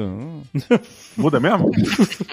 Muda de cor, que nem um polvo. Ó, mas olha, se, se alguém sabe se o burro. Eu, acho- eu acreditaria que seria o Afonso. É, né, Afonso? Você que, você que é o cara do Pantanal que deveria trazer. Pois é, por isso que eu não duvidei. é. Ele fica andando com um dentinho de jacaré no pescoço, essa palhaçada. Não, acredito que só sapos e alguns insetos. Ah, porque olha só, o ser humano, peixes. quando fica com medo, a gente muda de cor. Não, olha só, eu acho que muda sim, sabe por quê? Ah, O Afonso talvez me ajude a confirmar. ah. O cavalo, e o, o burro é um, é um, um cavalo menor e, e, e corelhudo, né? É. Mas o cavalo, quando se exercita muito, quando corre muito o cavalo, ele não sua e ele pode chegar a mudar de cor pelo suor no pelo? Ah, tipo veludo, quando você passa a mão no sentido Ele- contrário. Ou aquelas almofadas agora que, né, de, de Aham. não ter jola, sei lá. Ah. Então talvez o burro, quando fuja desesperado, ele sue muito e mude a cor. Ou baixa a pressão do burro, pode ser. É. Baixou a pressão do burro. Essa expressão funcionaria melhor cor de polvo quando foge, porque o polvo muda de cor, se camufla, essas O coisas. polvo, quando foge, te dá uma mijada preta na cara. É, A cor do polvo, quando foge, é você teto preto, amigo. É isso que acontece contigo. Pois é. Não, mas é interessante que o, o Dave lembrou aí. O, o animal, o equino, quando sua, dependendo da cor do pelo dele, de fato você sai com ele de uma cor e volta praticamente de outra, dependendo da cor, né? Olha aí. É, Afonso. isso aí, exatamente Olha isso. aí, gente.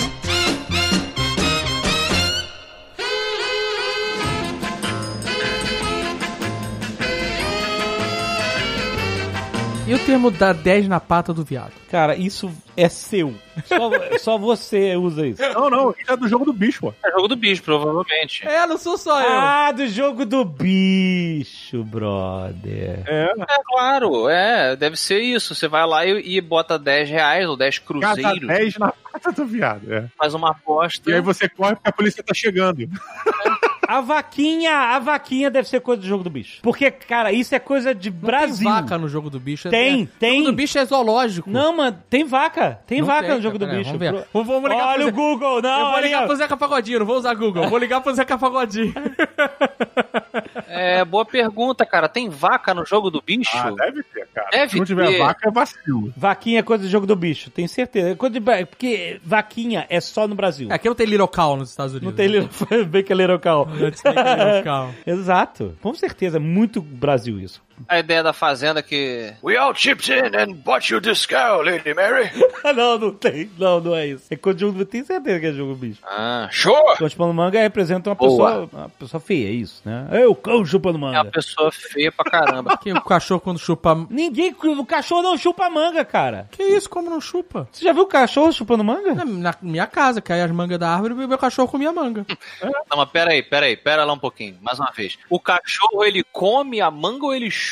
Cachorro chupa, pra começar? Não, cachorro... Cachorro é incapaz de chupar cachorro nada. Não, não é capaz de chupar, eu Não, acho. não. Porque se ele fosse capaz de chupar, ele não bebia água daquele jeito, né? Pra começar. Exatamente. Se o cachorro fosse capaz de chupar, ele não lamberia o saco, inclusive, ele faria outras coisas. Eu acho que isso, porque quando o cachorro come manga, deve se cagar todo na não, cara. ele deve ficar com os fiapos enfiados no dente, Ah. ele deve arreganhar a beiça, arreganha o focinho, fica com aqueles dentes pra fora, com aquela cara desesperada, tentando olhar pra baixo, e com a língua tentando tirar. Ele deve ficar uma cara terrível. Não, é porque quando ele come manga, ele se lambuza todo, que a cara dele fica, os pelos da cara ficam todos zoados, assim. E aí fica esquisitão. Aí o cachorro quando acorda, né, que tem que se arrumar depois. E aí, eu acho que a origem é daí, cão chupando manga, porque fica engraçado fica feio. O cachorro fica todo feio. É, deve ser. Aí a fulano. Ia lá, fulano, porra, mais feio que cão chupando manga. Mas é engraçado, vocês falaram cão do cachorro, eu achava que era o diabo. Ah, será que é o cão do diabo? É o... Eu pensava, assim, cachorro faz todo A- sentido. a mas o diabo, o diabo? é o, o diabo chupando manga é mais feio ainda. Ah, porque olha só, olha só. Não, você chamar a pessoa de cão como se fosse o diabo, você já tá se referindo a um bicho feio. Ah, tu é o cão, tu é o diabo. É porque o diabo era comparado ao cão na no medieval. Então, mas beleza, mas vamos imaginar que o cão tá chamando de cão de, de diabo mesmo. Aí tu fala assim, tu é o cão, tu é o diabo, tu é feio e tal. Aí o chupando manga é um complemento, é um, é um combo. É um, tu é o cão, não, tu é o cão chupando manga. Tipo o chato de galocha. É. tu não é só chato, tu é o chato de galocha. Ele não é só feio como o diabo, ele é feio como o diabo chupando manga. Exato. Caraca. É um complemento, é um boost. O órgão sexual, tanto masculino quanto feminino, ele é usado em diversas expressões. Uma muito comum é o caralho A4, né? Caralho, A4. Então. Unidos do caralho A4. Mas aí o A4 seria a quarta potência? É tipo um, né? nunca, tinha, nunca tinha atribuído um- uma qualidade matemática a isso. Caralho, A4. A quarta potência. A4. O cara tá puto, deu, deu, tá muito errado aqui, deu ruim, tá caralho A4. Não, não é isso. Acho que é coisa de desenhista isso. É um etc. Não é um etc, caralho, A4? Ah, isso, é aquilo, é o caralho, A4. É meio a É. porra toda, né? É tipo, ah, isso aqui é a porra É toda. a porra toda, é isso. Ah, então, a porra toda, a quantidade, ó. ó. Olha aí a potência. O caralho, A4. É, não sei, cara. Isso aqui é não Mas sei por que não usar a quarta? Será que a gente deixou mais simples porque popularizou? Tipo, o cara Tenho a impressão que a pessoa que usou a expressão primeira vez não tinha esse alcance, entendeu? E falou num ímpeto popular. Você sabe o que, que é a origem da palavra caralho? O que, que é o caralho? É tipo aquela cestinha que fica no alto do mastro do, do navio, que o cara fica olhando, terra à vista! Ele fica no caralho. É aquela Olha! cestinha. Isso mesmo, é aquela cestinha, é verdade. Antes de ser um palavrão, Por isso que você falava ir para a casa do caralho. É lá longe, entendeu? Faz É, sentido. Caraca, bicho. Olha, eu não sabia disso não, cara. manda o fulano pra casa do caralho, entendeu? Que eu não quero ver ele. Mas isso não é termo náutico brasileiro, né? Esse é termo náutico de outro país. Eu acho que é português. não, da palavra portuguesa, da, da língua portuguesa. É, eu acho que é português. É, manda, manda, manda o fulano pra casa do caralho, que eu não quero ver aqui perto de mim. Ah, tinha que ser. a- Não, olha só, se fosse termo náutico brasileiro, tinha que ser caralha. Ó, manda o cara pra caralha. Sei lá. Ah, caralho, é. Mas esse A aí, né? Esse A. A. Será que é a moda de? A caralha é a moda D, a moda caralha. A caralha é de qualquer jeito A também. moda. a cara- É porque o caralho dá um Nerdcast sozinho, igual o do cocô que a gente fez. mas, mas é porque eu. Por isso que eu tô tentando focar no, no caralho A4. Esse A4. Será que é porque o mastro ele tinha uma altura maior do que o normal? Ele tava quatro vezes mais alto? Será que é isso? O, o- a caralha, ela é um local que fica Não. a 4 metros de altura? Não, que 4 metros, cara. Muito mais alto do que isso. Será que é porque quando tinham quatro pessoas na- no caralho ficava muito cheio? Olha aí, estamos chegando em algum lugar, entendeu? Ó, pode, Não tem quatro pessoas no caralho, é sempre um cara só. pode ser Ah. quatro nós, nós, nós velocidade, né? De distância, léguas. Quatro léguas. Hum. Não, É, pode ficar quatro léguas, léguas de altura. É léguas Caralho, que fala? Não, gente, caralho é 4 surgiu muito depois de caralho virar uma outra coisa. Como é? Isso que agora você tava presente agora. Abriu o Google aí, escondido? Isso. Olha aí, Pois é. Dave. Tá olhando a parada, criando bagulho. Realmente eu não tenho nenhuma evidência que veio depois. Usa numa sentença, Alexandre. Caralho A4, por favor. Não sei o que, não sei o que, caralho É, uma A4. coisa mais ou menos assim, ah, ele pegou a porra do, do violão, pegou não sei o que, o caralho a quatro e foi, e foi embora. Isso, é. É quando você não tem mais o que dar nome às coisas, você fala caralho A4. Eu, eu acho que assim, algumas expressões que a gente usa, algumas expressões que a gente ouve de vez em quando, eu acho que elas vêm de pessoas que simplesmente juntam duas palavras e uma é meio palavrão e vai. Tipo, o caralho é quatro. Ah, pegou o caralho é quatro pra dar sensação de quantidade, sacolé? Não, mas pegou tem o caralho mais quatro porque- paradas porque- e foi. O cérebro fez alguma associação na hora que soltou. Alguma, alguma coisa tinha. Às vezes é uma, uma expressão que se perde no tempo, que ela não é mais usada, e aí não sabe. Posso dar um exemplo? Eu vi um vídeo recentemente, acho do Vox, acho que foi do Vox, não sei, sobre a origem do termo ok. Ah. E a gente sabe que existe um monte de lendas sobre o ok, que era zero kills, né, na Guerra Civil Americana. Puta, tem várias outras lendinhas, mas aí acharam o, da onde veio o ok. Acharam? Acharam documentalmente, evi- com evidências. Olha aí. Ah. No século XIX, havia uma mania de mudar. É como se fosse um meme, sabe? é? Mudar a pronúncia de palavra, a forma de escrita de palavras era tipo uma piadinha. Tem várias formas de mudar a forma de palavra. E isso era publicado em jornal, em tirinhas, etc. Várias, existem isso com várias palavras. A palavra ok vem da brincadeirinha de mudar um termo que era usado muito no século XIX, que não é usado mais, que é all correct.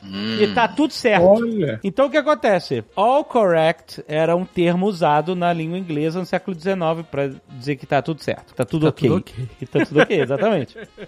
E aí o que acontece? As pessoas começaram nessa brincadeirinha de mudar a parada, elas começaram a escrever all correct assim, LL correct com K. All Também o correct. negócio de fazer assim, né? Que é o círculo com o... Com os dedinhos. Você junta o indicador e polegar, fazendo um O, Aham. e os três dedos que sobram viram K. Olha. Ok, ok. All correct. É. Que foi aí eternizado pelo Ed Murphy, né? No Tira da Pesada. Mas como é que se. Como é...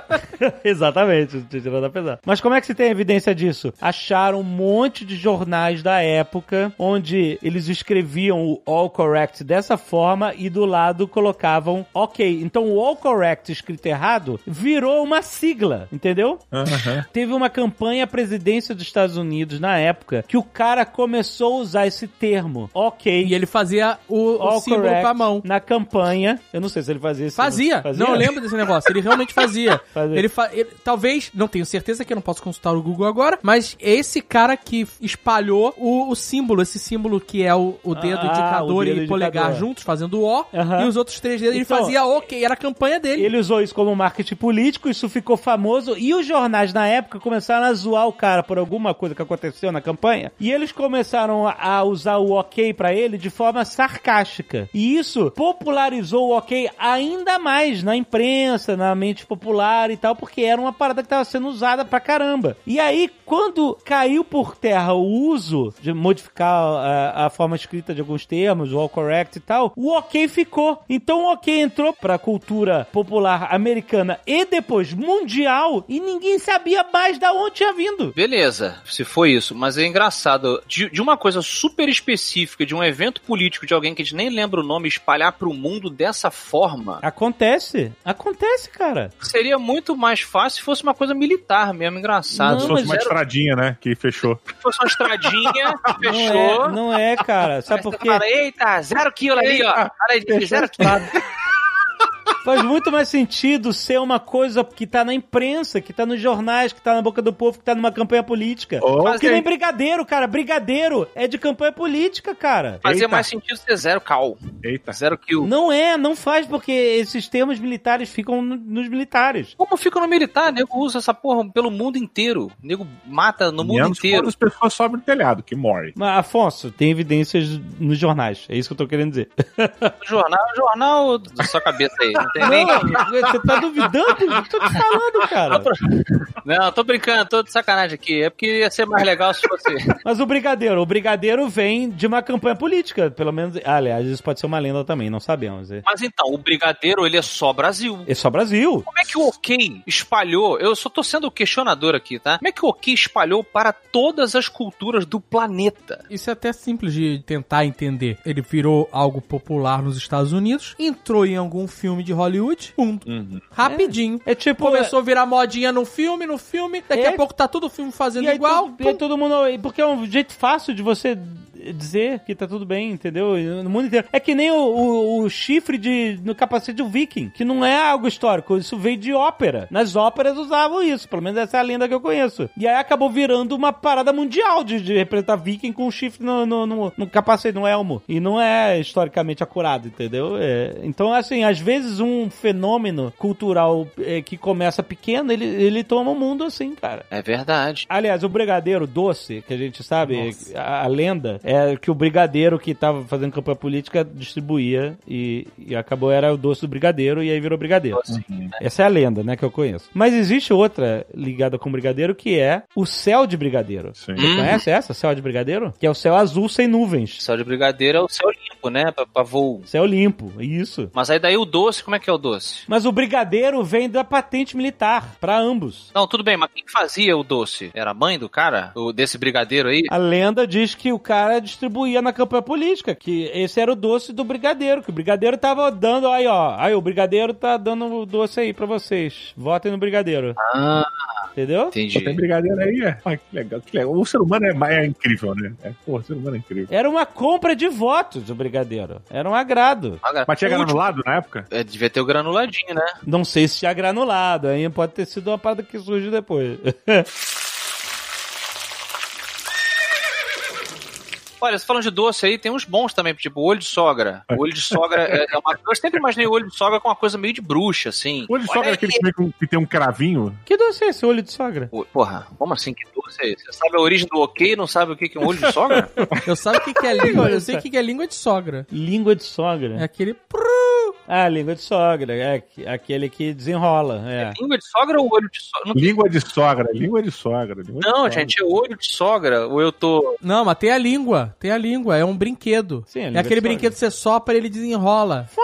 É isso aí. Ah, sim, mas não tem um, doce chamado olho de sogra também? Não, tem, eu já ouvi falar. Eu não sei qual, é, Qual mas é eu do sei olho que de tem. sogra? Não- Que doce é esse? O que, que ele tem? Ele fez de quê? Ó, tem um doce que é branco com um cravinho no, no meio. Pode ser. Esse, quando ele falou olho de sogra, me veio isso à mente. Não, esse é o beijinho. É tipo um cajuzinho, assim, é. Ó, o olho, Olho- de sogra ele existia mesmo, cara. O bagulho com. Eu achei uma ameixa, eu odiava essa porra. Ele tinha uma. Você procurou no Google? Eu lembrei disso. Ah, procurou! Eu falei que eu, tava, que eu tinha lembrado da parada, vocês não me ouviram. Ah. Eu falei, É era um com uma mexinha, ele é um branquinho, tem uma mexinha dentro, é uma merda esse doce. Eu nunca comi também, não gostava. Pois é, olho de sogra, vocês pensam olho. É porque sogra, né? Popularizou com uma coisa negativa, coitadas. Aham. Então, o olho de sogra, eu acho que era aquela coisa da sogra tá de olho, né? Entendeu? Hum. No filho ou na filha, Hum. pra ver se tá tudo bem. É uma coisa meio. Cuidado, hein? A sogra tá de olho. Não? Não, mas, mas que, por que, que o doce é isso? Doce lembra o olho da sogra, que tá de olho. Deve ser branquinho e com um docinho no meio pra ser tipo. E com a mexinha preta. Ah, tá bom, ok, entendi. Olho de sogra é tipo o palantir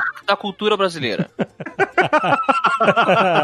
Tem o pé de moleque. Faz moleque é muito bom. pé de moleque, eu acho que é porque ele é todo. Ele é todo duro, assim, cheio de coisa que. cheio de calo. Mas, meu Deus do céu, cara, que criança é essa? Ué, a criança de, de que corre na rua, que brinca na rua. Mas fica com o pé destroçado, porque o, o doce pé de moleque Pé parece, sério, pé- esse pé é uma criança com tumor. Ele leva no médico.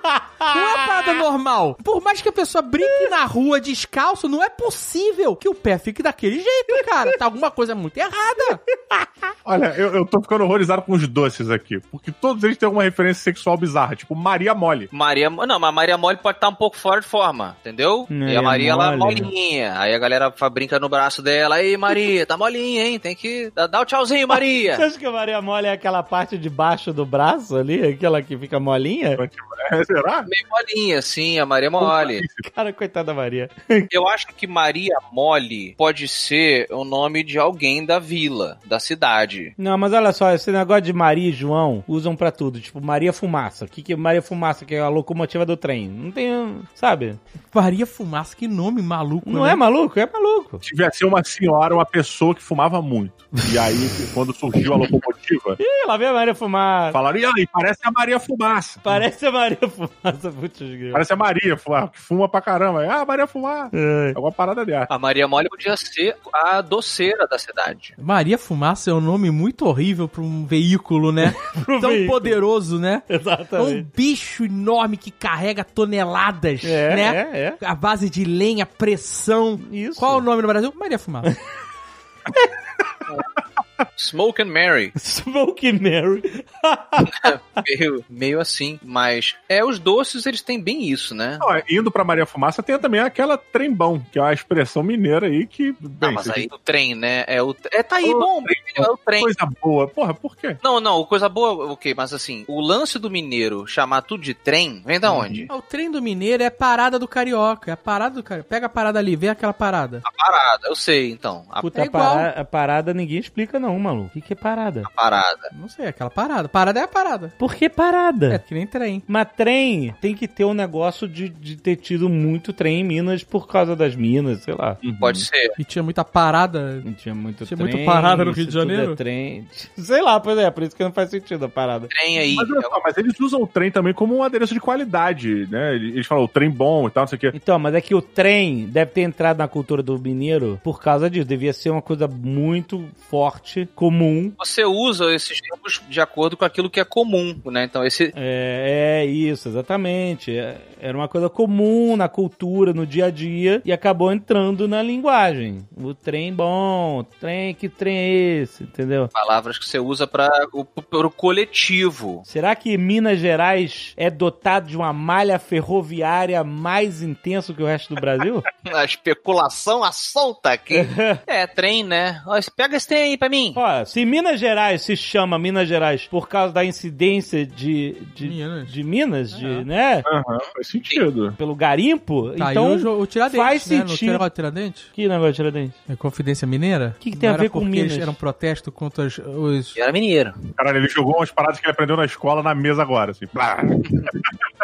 Aí Confidência Mineira, se eu não me engano... Eu, eu sou... Cadê o Felipe pra nos ajudar nessa hora? o que que é? Ah. Não era uma galera se juntando pra protestar contra os impostos cobrados por Portugal em cima das minas? Ah, eu não lembro, cara. Inconfidência pra mim é uma coisa que você tem vergonha de confessar. É inconfidente. Eu não vou confessar. Não, Não, é- você tem vergonha de confessar é incontinência. Por isso você usa fralda. Não, inconfidência é quando você se mija. Exato. Aí você usa fralda porque você tem vergonha de confessar. Aí você fala, tem, um trem pra te contar aqui, rapaz. Não posso nem falar. Então, se Minas tinha muitas minas, então tinha muito trem, com certeza. Tinha muitas ferrovias. Ou carroças. E as minas do Rio de Janeiro, meu irmão? Porra, que outro tipo, entendeu? Minas não é no Rio de Janeiro, Minas é São Paulo. É, a mina é mais paulista, mano. É, saca aquelas minas ali, mano, as minas gostosas. É mais. Cara, o geólogo, né? O geólogo fala isso com propriedade. Meu irmão, no Rio de Janeiro são as gatas, entendeu? Porra, as gatas estão quentes aqui na night. Mas, porra, primeiro aquela batata doce pra dar aquela enxada, entendeu? Tem a expressão de bebedeira que eu acho maneiro, que é o ficou no brilho. No brilho. Isso não é bebedeira não, hein? Isso não é bebedeira não. Acho que isso é outra parada. Ficou no brilho, nunca ouvi. Não, mas tem a galera quando vai beber, porra, vamos tomar um pra gente ficar no brilho e depois É a gente verdade. vai. Ficar eu no acho que brilho? o brilho... Eu acho que o brilho é outra parada Não. que migrou pro álcool. Ah, é? Mas eu acho que quando você fica no brilho é outra, é outro esquema, é gente. outra coisa. Eu acho que é outra parada. Não, ó, no- no- pelo menos no Rio, a galera usava muito isso, assim, quando... Usa mesmo, quando usa mesmo. É, falar que tá no ia brilho. sair, é. Caraca, nunca ouvi isso. O, o brilho, justamente, eu enquanto cronista, mais uma vez, Nelson Rodrigo do AA. Nelson Rodrigo. eu observava e anotava. Nelson Rodrigo. o Nelson Rodrigo. Caralho, cara. Porra, Diogo, se você tiver mais um filho, por favor, cara. Nelson Rodrigo. Nelson Rodrigo Braga. o Brasil precisa desse cara. É, é. Rodrigo Braga. Mas é,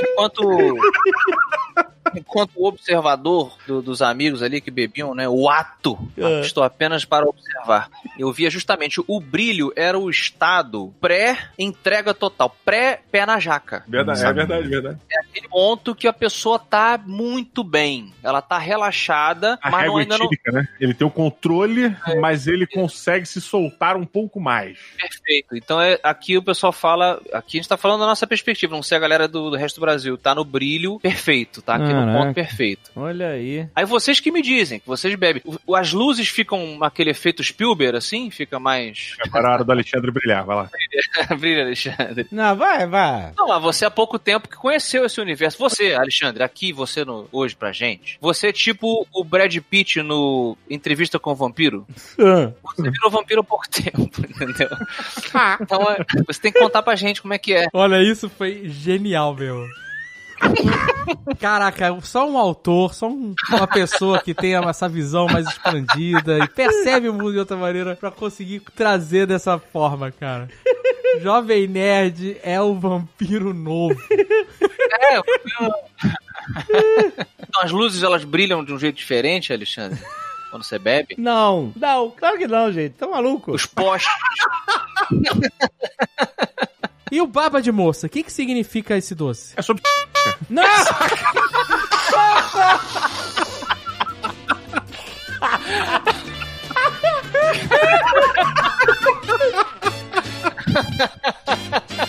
Meu Deus do céu. Não, fudeu.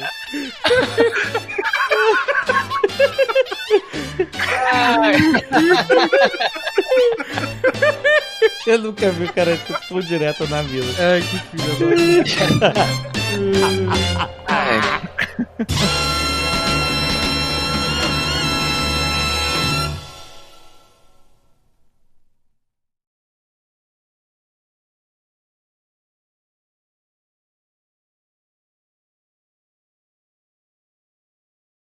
E rapadura, é sobre é por causa do site, que é difícil de engolir? É,